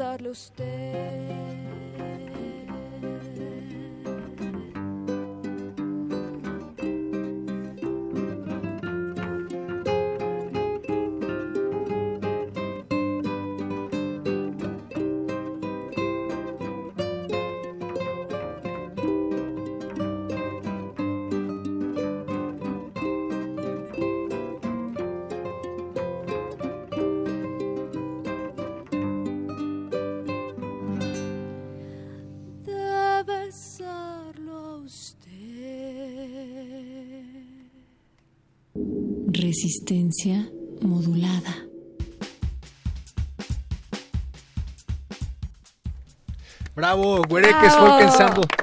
Aquí en la cabina de resistencia modulada, eh, pues yo creo que ya les podemos dar pozole, ¿no? Ya Yo fue demasiado. Yo creo que ya se lo ganaron. Porque si no va a venir la bruja a jalarnos las patas, A chuparte el ombligo, dice también por a ahí. chuparnos el ombligo. Pues, Recuerden que ustedes nos pueden chupar el ombligo, pero a través de redes Al sociales. perro, al perro muchacho le pueden chupar el ombligo. Si quieren, ¿Los pero perros no tienen responden. ombligo? ¿Los perros Perdón. tienen ombligo? Sí, ¿tienes ombligo? Esa es una de las preguntas que vamos a responder a lo Sí, largo de esta que- noche. claro que tienen ombligo, claro que de- debajo de ese pelaje Ándale. bonito que nos gusta acariciar. Pues esta es una noche completa, una experiencia completa en resistencia modulada en torno a nuestros sonidos, como ya escuchamos con Huereques, pero también en torno a nuestras ideas, nuestra identidad, nuestra idea de soberanía y del festejo del día de hoy, 15 de septiembre, está con nosotros, continúan aquí Adrián Montemayor, Fabián Bonilla y Pablo Martínez. ¿En qué nos quedamos, chicos? Pues yo tenía muchas dudas, eh, muchas dudas que como a muchos mexicanos probablemente no se le terminen de resolver eh, a lo largo de toda una vida, como si los indígenas opusieron o no realmente resistencia a la conquista, como si después de la declaración de independencia la colonia se rindió, como si Hidalgo y la corregidora tuvieron un affair, pero pues podemos, podemos platicar de menos cosas porque nos queda poco tiempo. Se sabe al menos que Hidalgo tuvo un querer con la mamá de Lucas Alamán. Ah, con la mamá de Lucas Alamán. Sí, Lucas Alamán lo odiaba a muerte. En su historia de México eh, escribe cosas horribles de Miguel Hidalgo, lo odiaba. Entonces el mito, eso no, no lo sabemos muy bien, es que Hidalgo pues, se metió con la mamá de Lucas Alamán. Y si eso fue cierto, pues quizá con alguien más, ¿no? Ok. Pues es que justo antes de entrar a esta mesa, eh, un buen amigo nos contaba un eh, chisme que él afirma que le contó un historiador que decía que Hidalgo y la corregidora tenían sus que veres y entonces cuando la corregidora se enteró de que los descubren, escribió una carta eh, para el cura tan apresurada que eh, Hidalgo apenas alcanzó a leer la parte que decía nos descubrieron. E Hidalgo pensó que estaban hablando de la conspiración y entonces explotó el movimiento de independencia. Sí, no, no existe documentos que prevén eso. Como Se no queda. existen documentos de muchas otras cosas que prueben otras o cosas. al menos ejemplo, que alguien lo haya dicho como Luca, eh, como, como Lucas Alamán, ¿no? Al- eh, una prueba es que lo odia tanto, ¿no? Tampoco eh, quiere decir que fue por eso, pero este lo odiaba por algo. Pablo, yo no me voy a quedar con una duda y ahorita de, eh, que comentas no existe documento, dime, lo que se grita en el grito, eh, ¿tiene algún registro? Sabemos que lo que va a gritar el presidente de la República eh, y lo que se ha gritado tradicionalmente no es exactamente lo que dijo el cura Hidalgo, pero ¿sabemos lo que sí dijo? Sí, sí. Sí y ese se es un muy buen punto que se nos estaba pasando. Ajá, a ver. Hay que, hay que hablar de él. Y, de hecho, hubo tres gritos ese, durante ese día. En la mañana dio uno, por, por llamarlo así, grito, una arenga, eh, que lo dijo ahí a su grupo, de, a sus empleados, a sus allegados, en la madrugada. Después uno que era como fue más amplio, más este para la multitud, a mediodía, en la tarde más o menos, al pueblo de Dolores. Y finalmente otro en la tarde este, para arengar ya las huestes que había juntado. Eh, se ha dicho que gritó Viva México. Eh, pero bueno, ya que México no existía, ¿no? México es una construcción, es una invención posterior. De, de hecho, algo bien interesante es que eh, por, por años se discutió cómo se iba a llamar este país. el, el, nombre, el nombre más ideal era Anáhuac, porque correspondía más con el Valle de México, por el, por el Anáhuac. Pero México, el ombligo de la luna, así es, eh, no era una opción. Entonces es una construcción posterior. Entonces, ¿qué gritó Hidalgo? ¿Qué gritó Hidalgo? Gritó. A los "Viva primeros, a VII". los primeros les dijo, este, se acabaron los diezmos, se acabaron los tributos, eh, mueran aquellos españoles pérfidos que se afrancesaron, que le entregaron el reino a Napoleón. Síganme, a los que vayan a caballo les daré un peso y los que vayan a pie les daré un tostón. Y hay, y hay, y, y ese es un, un testimonio de uno de los estaban ahí, lo tenemos. No me recuerdo el nombre de esa persona, era uno de sus cocheros. Entonces tenemos el testimonio. Para los otros dos, el del mediodía dijo cosas parecidas, pero jamás, este, jamás dijo viva Fernando VII. No dijo porque eso. primero se dijo que, que dijo viva México. Pues no. Después salió el mito de que dijo viva Fernando VII. Tampoco lo dijo porque él, él era contrario a Fernando VII. Si bien al principio como que aceptaba la idea autonomista de Fernando VII, eh, inmediatamente la abandonó. Y dijo, no, es que Fernando VII se afrancesó. Entonces, ¿qué- ¿Qué quiere decir? Que se, se volvió ah, eh, antirreligioso con la influencia francesa. Y, y entonces nunca dijo viva Fernando VII. O sea, dijo por, lo menos dijo Viva Guadalupe. En la primera, eh, según este, este testimonio, dijo viva la Virgen de Guadalupe. Pero, y que viva, y que viva la independencia. Pero no podemos creerle tanto a esta fuente porque esta persona lo escribió años después, como 20 años después, cuando ya había pasado la independencia. Entonces es posible que se haya, este, que haya querido cambiarle. Entonces no sabemos exactamente si dijo viva la independencia, pero al menos sí dijo lo de los impuestos, lo de los tributos y lo de los españoles afrancesados. Como, como también muchos años Ujú. después se delineó la imagen física de cómo se supone que era el cura Hidalgo, cuando en realidad no tenemos... Sí, sí, sí. Eh, se describe incluso en la época y, y no es como nos los pintaron después, es una construcción. Le pasó igual que, por ejemplo, que a Benito Juárez, ¿no? Que de la fotografía, tenemos fotografías de él, claro, y pues como es, y después no lo fueron maquillando, no lo fueron mejorando. Lo mismo le pasó a Porfirio Díaz, ¿no? Que nos lo hacen ver en sus cuadros más grande, ¿no? Porque era chaparrito, porque era chaparrito. Era ¿no? chaparrito. Sí. Como el billete de Morelos que va cambiando cada año. Oigan, eh, pues nos quedan eh, 10 minutos, entonces nos gustaría, Adrián, Fabián, Pablo, eh, que nos dijeran con qué les gustaría concluir esta tertulia pozolera. Pues un poco lo que iniciaste, ¿no? Hablar de la de los discursos patrios como una productora de, de esquizofrenia, ¿no? De la esquizogénesis. Tú- tú lo ¿no? empezaste. Porque básicamente es eso, o sea, por ejemplo, ¿no? Eh, hay una anécdota, ¿no? De, de esta banda de Molotov, ¿no? Que cuando van a España y gritan ¡Viva España!, ¿no?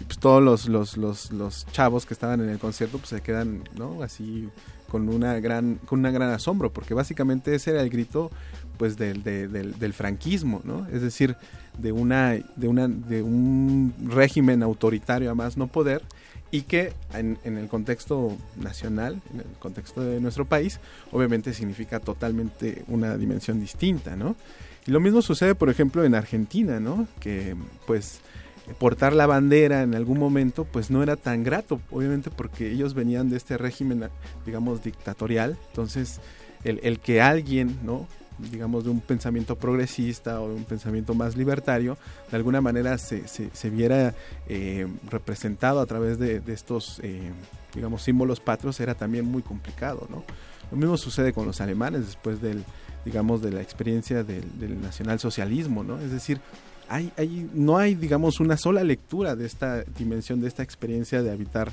la patria o la nación, ¿no? Y lo vemos básicamente, pues no sé, por ejemplo, hace rato yo fui a la marcha este, antipeña o no este Dilo, dilo bien. y era un- una cosa bien interesante no porque obviamente por un lado este la gente eh, en lo que decía nuestro nuestro amigo de construir esta esta comunidad imaginada pues cantaban no solo las consignas no este clásicas en una manifestación política sino también estaban cantando el, el himno nacional no un poco con esta idea no solo no, no de reforzar la, la- la- el, el patriotismo la identidad nacional sino más bien para, para romper digamos ese guion ese vínculo que genera el estado y la nación no el estado como esa estructura de poder de administración de la población en un territorio específico y la nación, ¿no?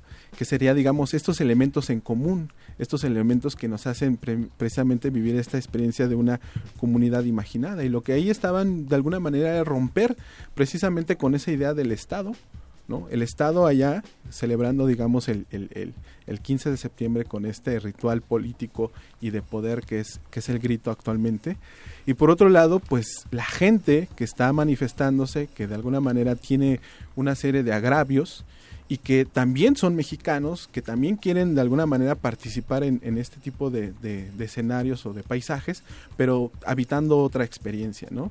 Y, ahora se vuelve todavía mucho más, digamos, más evidente, digamos, esta distinción y esta separación, ¿no?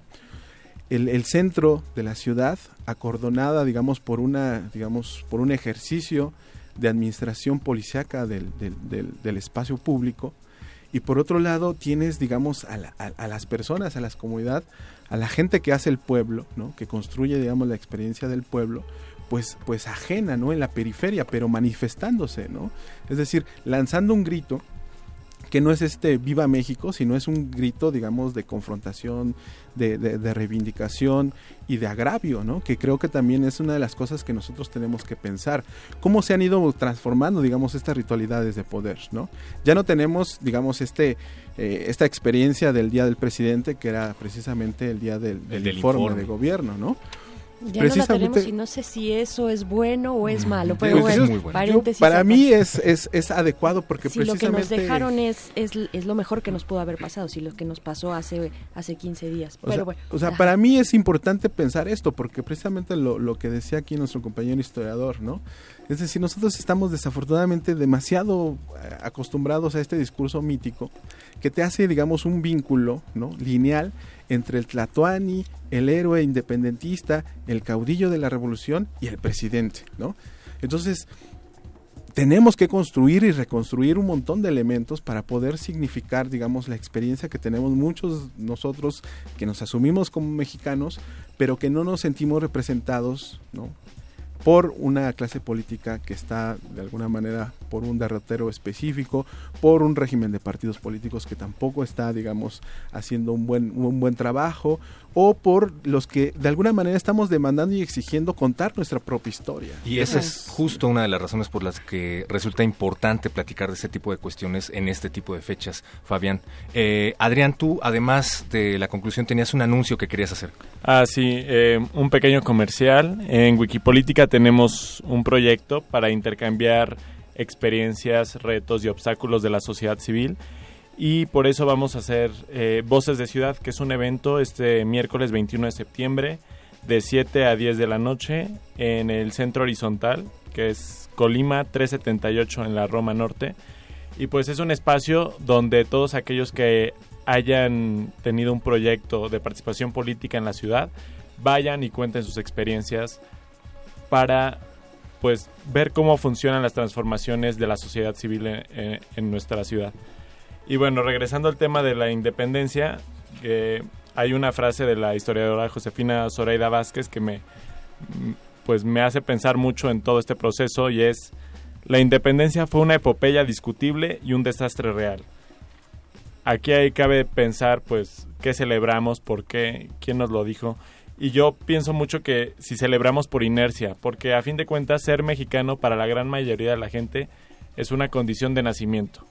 No nos lo ganamos, aquí nos tocó vivir prácticamente y estamos entonces, pues nos vemos insertos en la realidad de tener que celebrar algo que bien o no podría hacerse.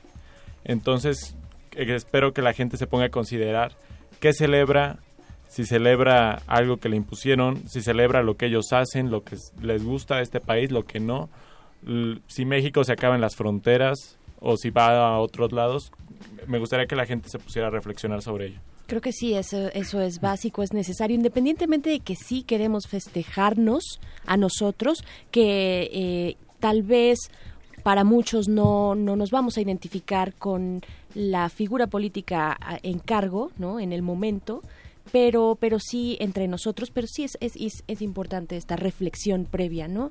Para todos nosotros y pues creo que se nos está acabando ya el tiempo. Se nos está acabando el muchacho, tiempo. porque precisamente en algún momento nos vamos a enlazar con esa transmisión oficial a Palacio Nacional eh, para el grito de este 15 de septiembre de 2016. Yo voy a aprovechar para el siguiente plato de pozole, eh, no sin antes recordarles el evento del que nos estabas hablando, Adrián, eh, Voces de Ciudad, 21 de septiembre a las 7 de la noche en Centro Horizontal. Si quieren más información, pues eh, recuerden que Wikipolítica Ciudad de México tiene una página de Facebook. Así es. y pues, ¿qué les parece si Pues eh, todavía tenemos un tema más, un último tema de Último los tema. Huereques Folk Ensemble, nuestros invitados musicales para Eso, amenizar y, y, bueno, sí, hacer más rico este convivio, esta pozoliza radiofónica. ya déjalo sentarse a comer, Paco? Pero uno, más, los músicos siempre tienen que rifarse el físico hasta el final. Paquito, quisiera antes de que de que nos encanten Claro, con esta música, nada más despedir este bien a, su- a nuestros invitados. Pablo Martínez, historiador, doctor en Historia de México de la UNAM. Muchísimas gracias por haber estado acá. Muchas gracias a ustedes por invitarme. Eh, también estuvimos con Fabián Bonilla López, es eh, también de la Facultad de Ciencias Políticas y Sociales, doctor. Muchas Muchísimas gracias. Fabián. Y Adrián Montemayor, integrante de Wikipolítica. Muchas gracias, A Adrián. ustedes, gracias. y ahora sí, Paquito de Pablo. Y ahora sí, pasemos con los Huereques Folk Ensemble, Eloísa Vital, Manuel Ruiz, Gustavo Madrigal y Alfonso Garcés, ukulele, guitarra clásica, cello y voz, eh, respectivamente a la inversa. Así funciona la cabeza de Paco de Pablo a veces. Exactamente. Paco, necesitas más comida. Eh, un- más Otro pozole. pozole, por favor. Eh, antes de, de despedir con música, quisiera yo preguntarles si tienen tal vez alguna presentación próxima a la que podamos acudir o miembros de la audiencia puedan acudir. Y redes sociales. Y redes Eh, sociales. bueno, en redes sociales nos pueden encontrar como Güereques Folk Ensemble, así como Güero, con la U con, Con diéresis, no olviden la diéresis. Este, ahí está la fanpage. Eh, y próximas presentaciones, el martes próximo estaremos en la FES Cuautitlán a las 12 del día en un Pumabús que se hace escenario. Es un festival que se llama Kilómetro 2016. Vamos a estar ahí. Ah, de lujo. Bien, bien. Pues muchachos, muchísimas gracias por, por prestarse a esta pozoliza. ¿Y, y qué, qué van a tocar? ¿Con qué vamos a, a despedir? Pues esta- vamos a cerrar con esta pieza que es de nosotros. Se llama Danza de la Vida y de la Muerte. Queda un poco bien ad hoc a este día. Y pues disfrútenlo. Resistencia modulada.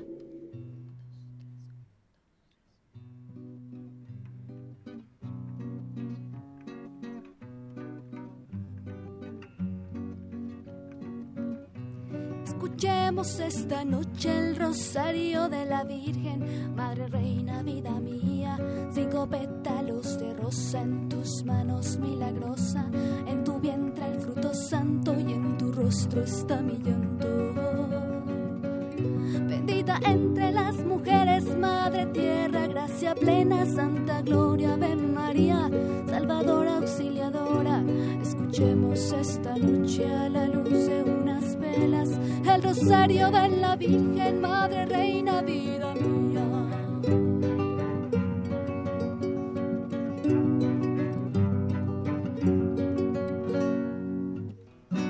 Vida es mi corazón,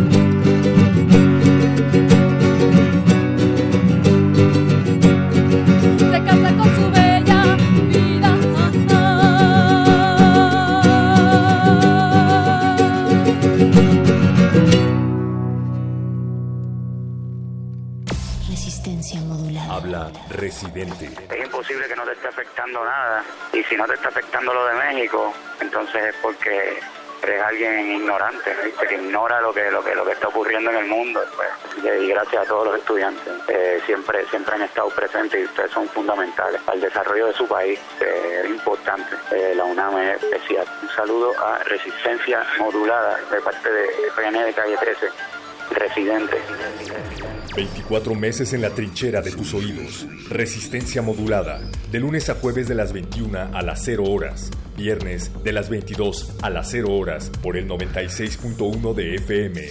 Radio UNAM.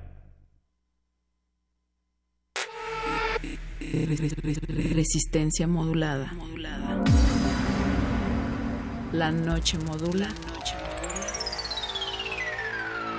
La radio resiste.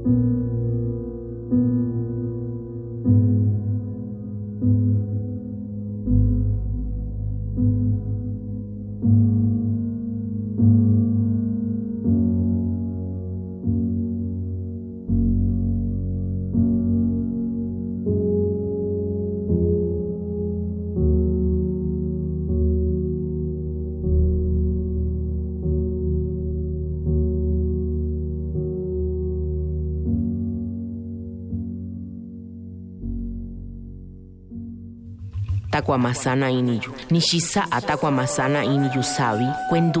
Nu ma.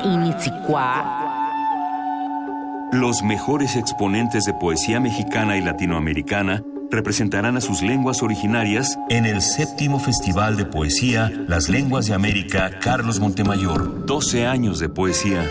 13 de octubre, 18 horas, en la sala Nezahualcóyotl del Centro Cultural Universitario. Entrada libre. Hola, ¿qué tal? Soy Celerina Patricia Sánchez. Los invito al séptimo Festival de Poesía Las Lenguas de América de Carlos Montemayor. Invita el Programa Universitario de Estudios de la Diversidad Cultural y la Interculturalidad de la UNAM.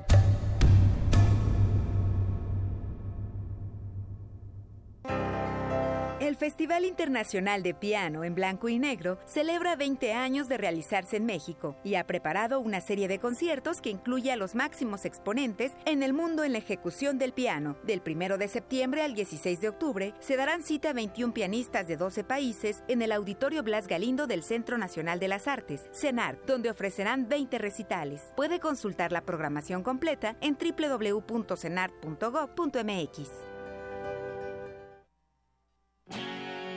En un mundo desigual e intolerante, ¿Cuál es la línea que nos separa del otro? Sin margen. Acompaña a Luisa Iglesias y conoce los ecos de la diversidad social. estreno jueves 22 de septiembre A las 12 del día. por el 96.1 de FM. Radio UNAM. Clásicamente diverso.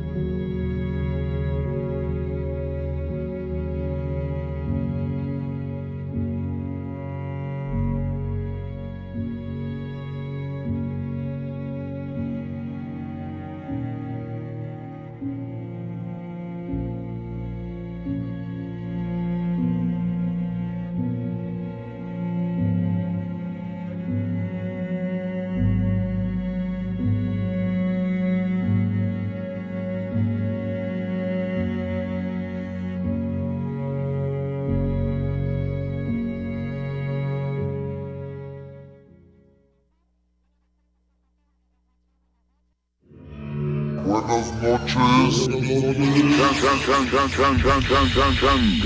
Resistencia.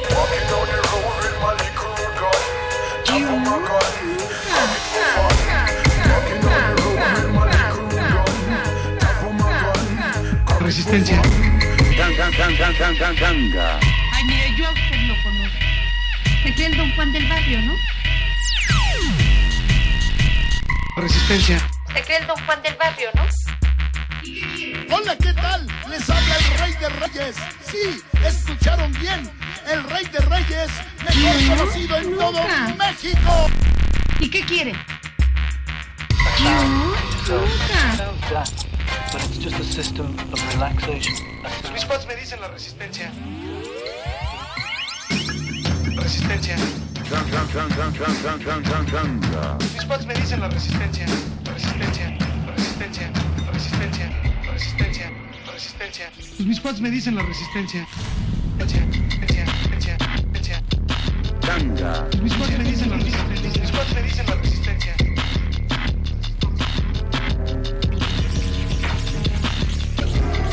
¿Y qué quiere? Ay, pues quisiera unas de estas. Y a ver qué día me cae usted ahí por el taller para hacerle efectivo lo del apodo. Yo nunca.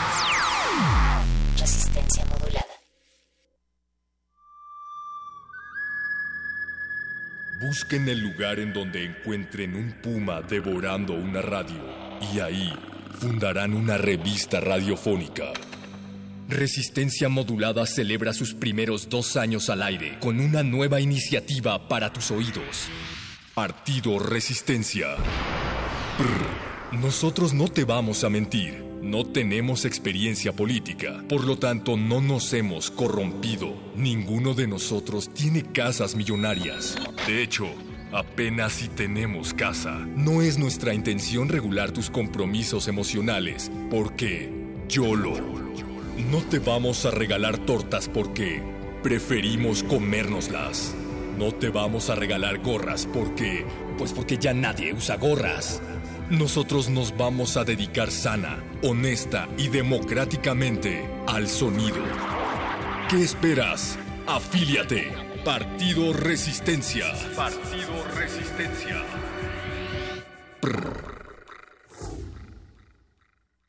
Ya, ya, ya, ya sé que no aplauden. Gla- gla- gla- glaciares. Seguramente has pensado alguna vez en soledad. ¿Cómo es que esto tiene que ver con esto? Esto, esto. Los misterios de la humanidad. Glaciares.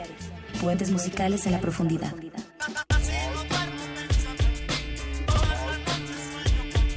Por resistencia modulada. 96.1 de FM. Radio UNAM.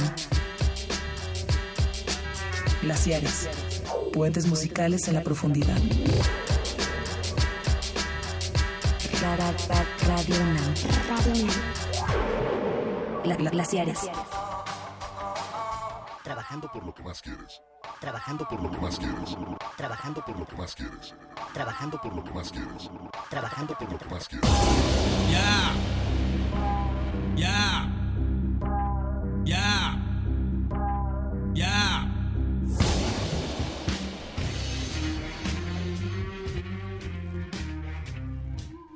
Y en un día en el que para muchos es de festejo, para otros es de plena y llana inconformidad y protesta. Viva José de Jesús Silva en los controles. Viva Memo Tapia en la producción. Viva Paquito de Pablo aquí al lado. Y vivan todos los escucha que nos dan patria escuchando glaciares esta noche, este jueves en el que parece que la ciudad ya se va vaciando poco a poco o se divide entre los que fueron a la marcha el día de hoy y los que se quedaron aquí porque no pudieron irse a Cuernavaca el fin de semana. No me dejaste terminar. Viva Glaciares. Viva Glaciares principalmente. Eh, Mauricio Orduña. Ricardo Pineda, Los también viva. Viva, viva el, el maestro Orduña. Y los glaciares los saludan desde el otro lado de su dispositivo auditivo, desde su aparato receptor, con una propuesta en la que las identidades y las patrias pueden adquirir otros matices, otros horizontes, y eso es lo que venimos a proponer esta noche. Ni patrias ni banderas se llama el Glaciares de hoy. Y pues vamos a abrir con dos temas, dos temazos. Muchas veces las patrias, las banderas generan eh, símbolos de identificación que, que se convierten en, en- cuestiones muy positivas, en, arman pueblos, eh, generan clubs, pero también son el origen de la intolerancia y la discriminación hacia lo otro.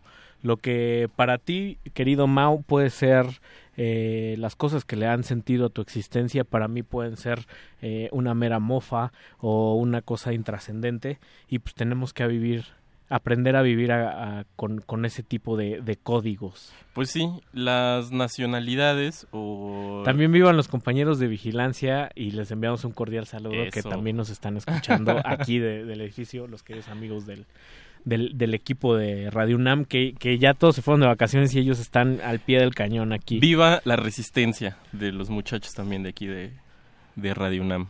Pues vivan también los queridos Guaires Taíno Li- Alive, con quienes vamos a arrancar esta noche, que con la canción que se llama Mi Bandera, lo que para ellos les da identidad y lo, lo que les da patria es aquello que muchas veces la gente ve como onda lúdica. La- Sí. las, las mujeres y el divertimento pueden ser tan serios y pueden ser tan parte de tu Te vida. lo puedes tomar, puedes tomártelo de manera muy seria eso. Pues nos arrancamos, ¿no?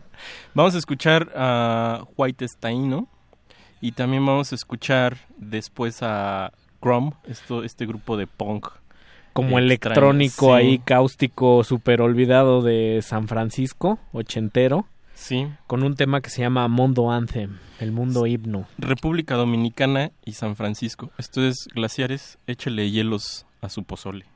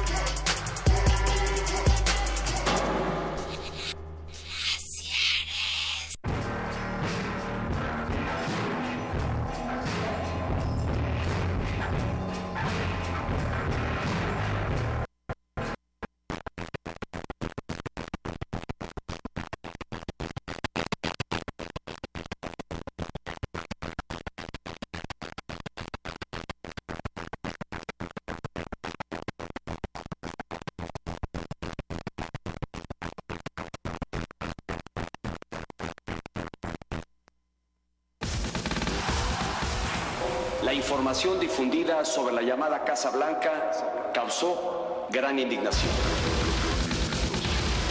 Por eso, con toda humildad, les pido perdón. Les reitero mi sincera y profunda disculpa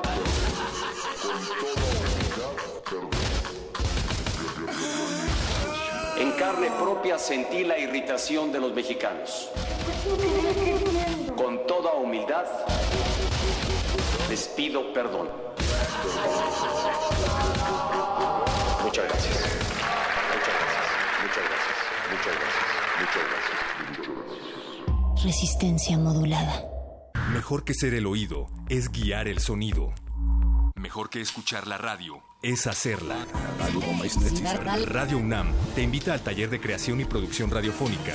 Aprende fundamentos de ingeniería de sonido, diseño de audio y lenguaje radiofónico.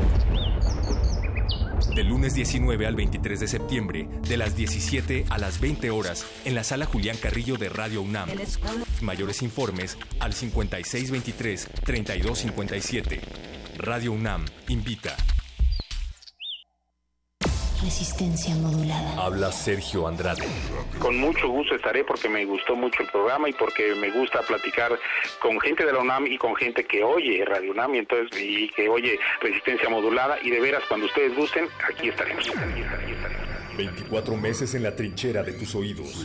Resistencia modulada. De lunes a jueves de las 21 a las 0 horas. Viernes de las 22 a las 0 horas. Por el 96.1 de FM. Radio UNAM. ¿Ya estás grabando? En la vida de las personas y de los países pasan cosas malas. El Estado de Guerrero ofreció hace unas semanas cerca de 7 mil dólares a los padres de los estudiantes desaparecidos para que dejasen de buscarlos. Es parte de nuestra democracia. Es, es, es, es parte de nuestra ¿Quién quiere ayudar a los pobres, por favor? Nadie. También nos toca enfrentar situaciones adversas o dolorosas. Ahora nos estamos dando cuenta de que una parte del gobierno federal lo que hace es aliarse con el crimen organizado. Les da vehículos, les da armas. Muchas veces de manera anónima y silenciosa. Tras varios escándalos de corrupción e impunidad ocurridos durante el sexenio, el presidente Peña Nieto ofreció disculpas. Ni 50 mil pesos que, que... Lo bueno casi no se cuenta, pero cuenta. Cuenta, cuenta, cuenta mucho. Ah, por cierto, estaba siendo sarcástico. Ya se firmó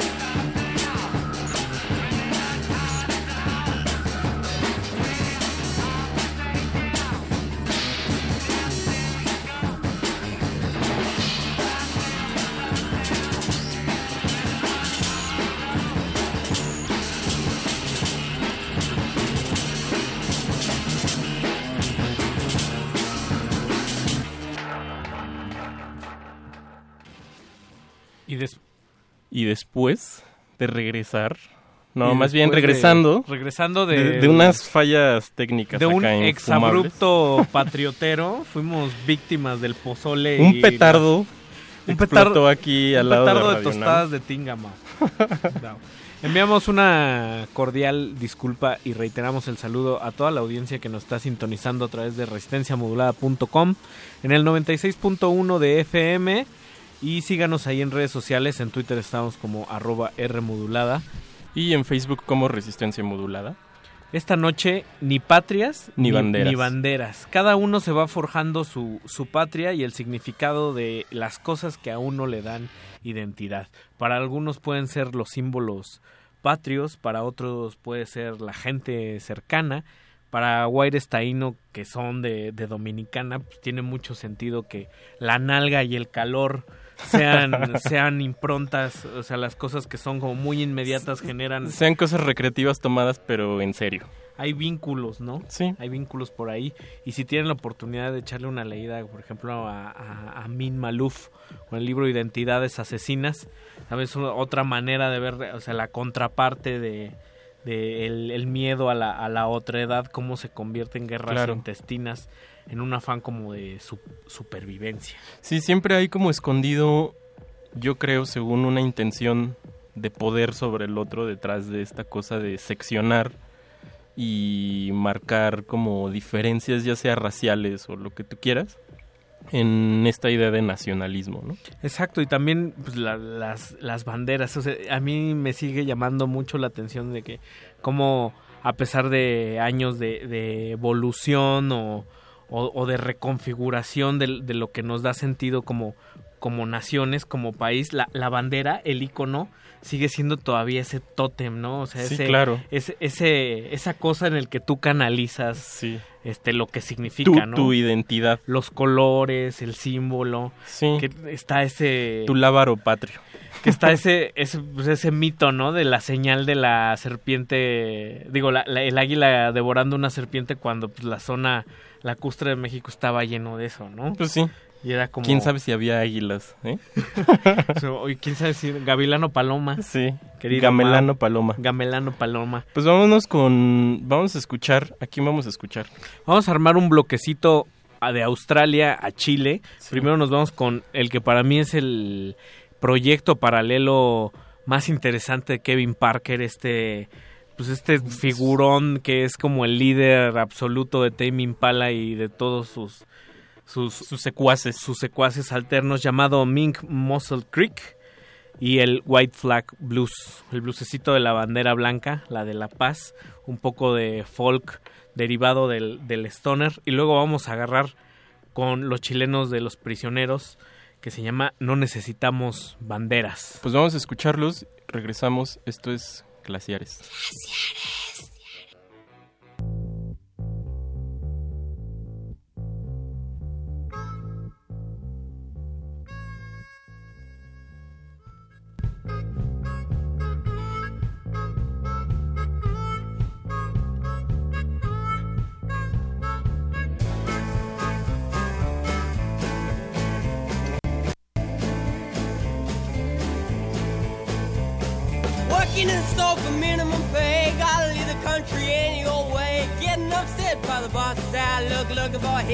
hitman through the phone book. Back home, mama, with the news. Got on this morning with a white flag blues. Well, Nathan's out the back cutting up his carrots. Lynn's in the front room talking with her parents. I'm hollering about minority suffering. They all want to have them blown up. And things wade through the aisles, blood on my shoes. Getting their curiosity for white flag blues. I gotta make my money.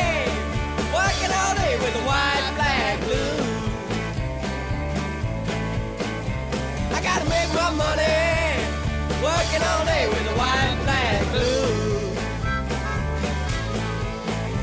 Well, why do you hate Aboriginals, man? You're the one who stole their land. Where you live, they act so tough. That's no good reason to want to blow them up. Well, all my bosses hate all coons. I just hate these white flag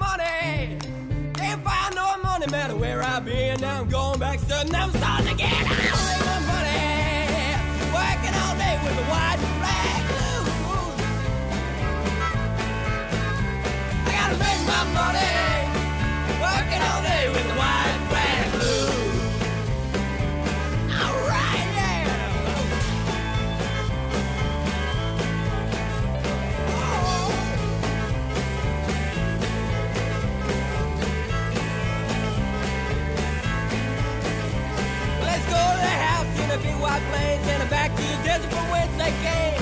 Wave your hands, say, what's all this? For you know the culture and the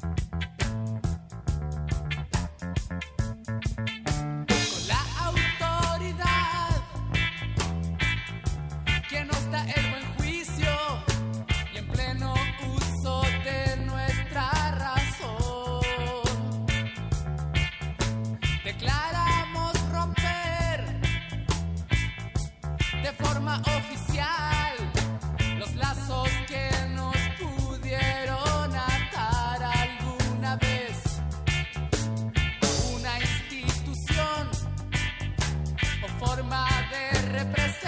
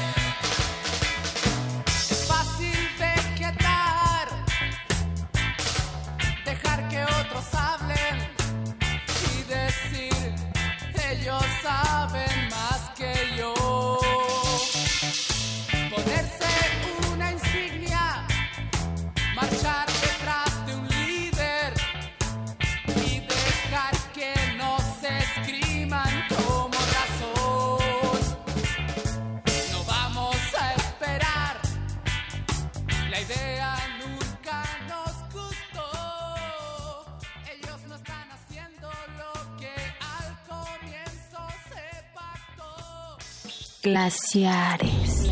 Glaciares. Y enviamos un cordial saludo a toda la audiencia de amplitud modulada, quienes nos están sintonizando. Sintonizando.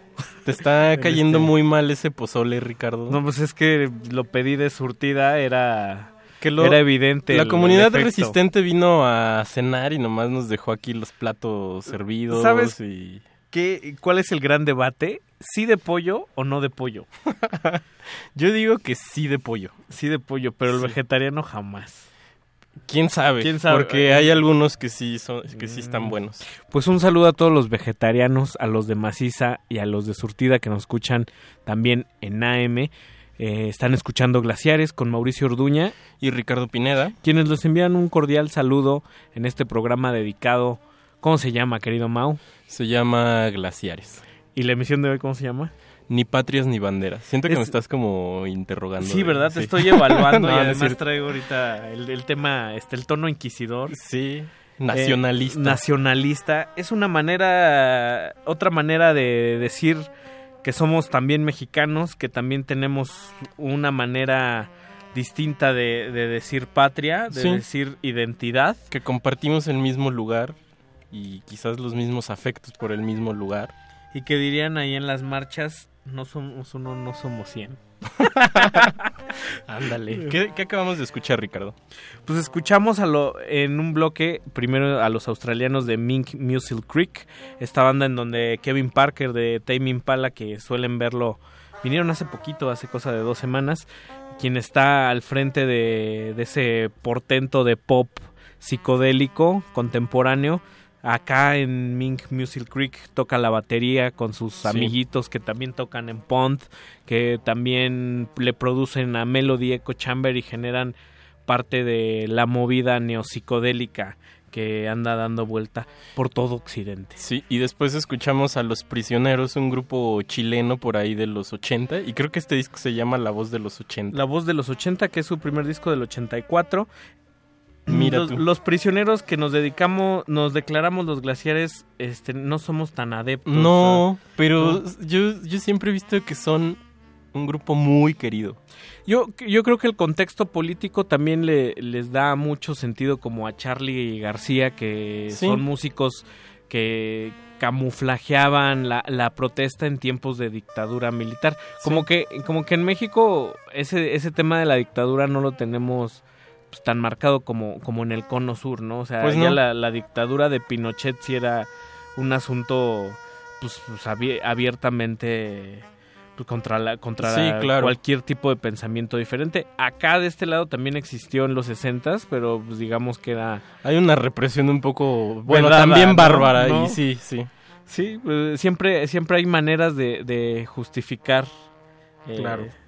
Históric- históricamente la, el, el miedo a la, a la otredad. Vuelvo, vuelvo a lo mismo que, Sí. que es donde se pueden también tras, trastornar las, Las la- la- mentes. las mentes o, los que- discursos sí, oficiales. Y también sobre, sobre ese manto, digamos, de lo nacional, también hay como muchos gestos eh, como de benevolencia hacia el otro que yo creo que también están súper impresos o tienen mucha cosa de, de un acto de poder. O sea, puede ser como muy benevolente, pero estás ejerciendo cierto poder ahí, según yo. Hay una pasivo-agresividad ideológica Ajá, muy sí, sutil. El lenguaje mismo que hemos hablado en las teorías de la comunicación suele ser un sometimiento. Sí. En el sentido de que para que nos podamos entender, la imperfección de la comunicación tiene que ser que tú te sometas a que me tengas paciencia, Sí. guardes silencio y escuches lo que estoy diciendo. Pues sí, y en ese, en ese, en esa arista, digamos, pues vamos a someter a los escuchas a que escuchen lo siguiente. Vamos a escuchar una brevísima canción de, de H.P. Lovecraft, de este grupo como del 70 y algo. Eh, brevisísima, se llama Gloria Patria. Después vamos a amarrar con Oxomaxoma, que igual y ahorita regresamos a cotorrear eso porque está muy bueno. Y De los pocos que han hecho el ejercicio que van a escuchar. Sí, que es una reinterpretación del himno nacional. Y después de eso vamos a escuchar a Sonido Changorama y después de este megatrancazo pues regresamos, cotorreamos y hablamos de lo que escucharon. Arroba R modulada en Twitter, resistencia modulada en Facebook. Está escuchando Glaciares. Vámonos. Glaciares. Glaciares. Spiritui Sancto. Sicut erat in principio, et nunc et sempre, et in saecula saeculorum. Amen.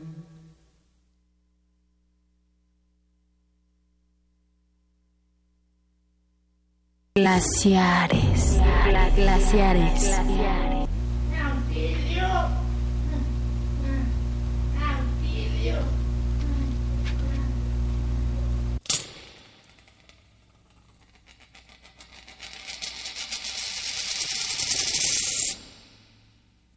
tal, hijo?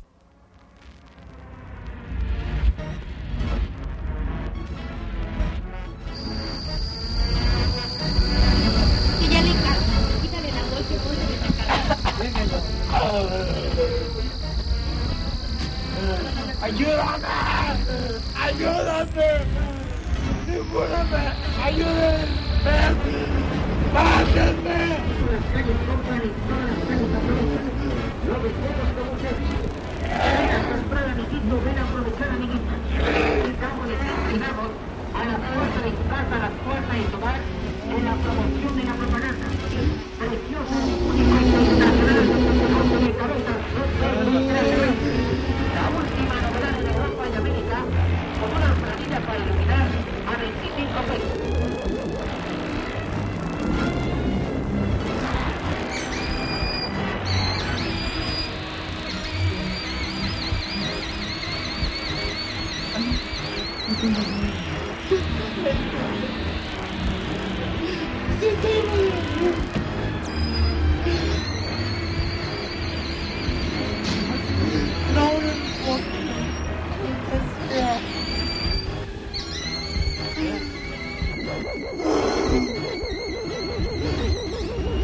and then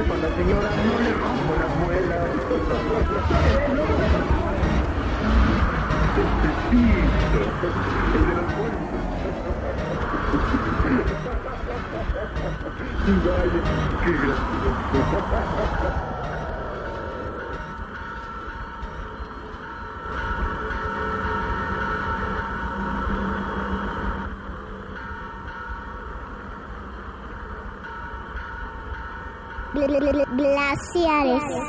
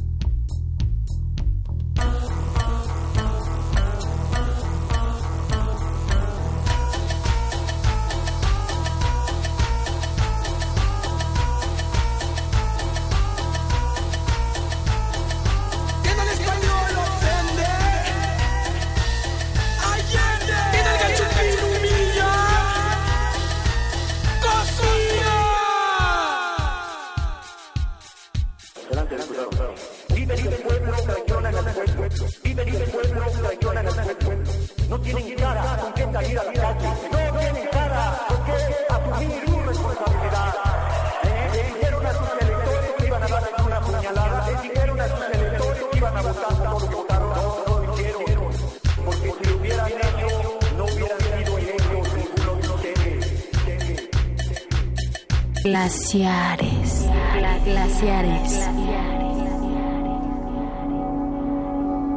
Banderas negras, ideologías convulsas, símbolos trastocados. Eso es lo que propone esta noche Glaciares. Ni patrias, ni banderas, porque están en todos lados. Están dentro de uno también.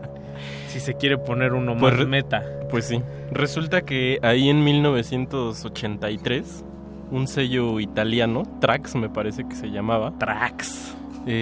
pues hizo como un compilado donde invitó a muchos artistas a reinterpretar su himno nacional y por ahí anda Merzbau también. Y fue lo que escuchamos Oxomaxoma con una cosa que se llamaba Anthems o Ni Tanto, algo así. Ajá, se llama, la, la pieza se llama Si es que así puede llamarse.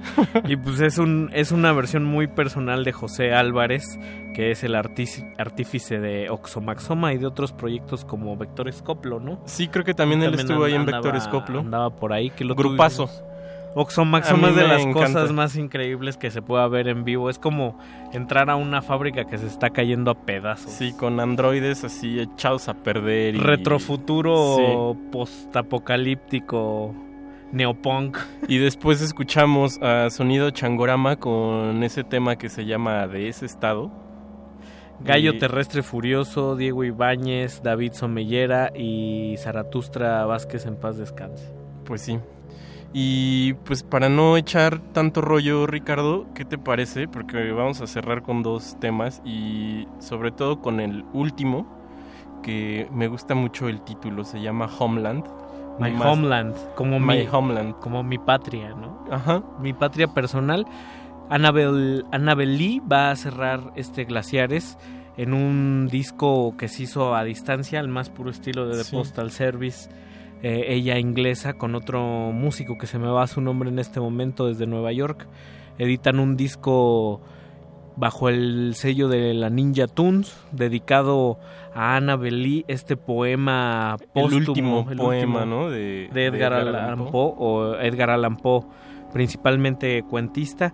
Y Annabel Lee es un poema en el que una, un, un hombre tiene que vivir con el fantasma de, de su amada y así lo asume y así lo, lo abraza y para este personaje ese, ese recuerdo, ese fantasma más vivo que nunca en, en su ausencia más perenne se convierte en nada más y nada menos que su patria, el sentido que le sigue dando impulso a su existir. Claro. Y después, O antes. bueno, más bien antes, ¿Qué tal Glaciares que presenta antes la última? y así se trata, de cruzamientos. Antes Eh, nos vamos a ir, ¿con qué nos vamos a ir? con American Flag de Cat Power, de ¿Qué- este disco de 1998. Híjole, Ay, estamos no, poniendo puro vejestorio, mano. Pero Ahí nada más. Pero pues vamos a cerrar con estas dos mujeres eh, diciendo que la, o sea, yo quiero dejar la última pieza que suene total porque van a ver qué, qué belleza es esta pieza. Ricardo Pineda, Mauricio Orduña. gracias por el pozole. Gracias a ustedes por la tinga sin lechuga, que se desborda todo a la primera mordida y se cae ahí en el plato. Memo Tapia, afuera del cristal. En la producción técnica, José de Jesús Silva. En, en los controles que no entiendo nada, en la nave espacial. Mandamos un caluroso abrazo y saludo de- desde adentro de la cabina a los compañeros de Carpe Noctem. Que ya andan por acá. Ya andan por acá. Sigan con la, con la oscuridad después de, de Glaciares. Y también saludos a, a, a Mare. A Mare Sánchez Armas, quien está aquí con nosotros. También está presente. eh, moviéndole al pozole. aquí. Y, los compañeros de vigilancia que han de estar cotorriendo en este momento con Paquito de Pablo. Allá Eso. abajo, porque ya se nos perdió de la vista. Pues esto es Glaciares. Buenas noches y hasta el próximo jueves. Glaciares.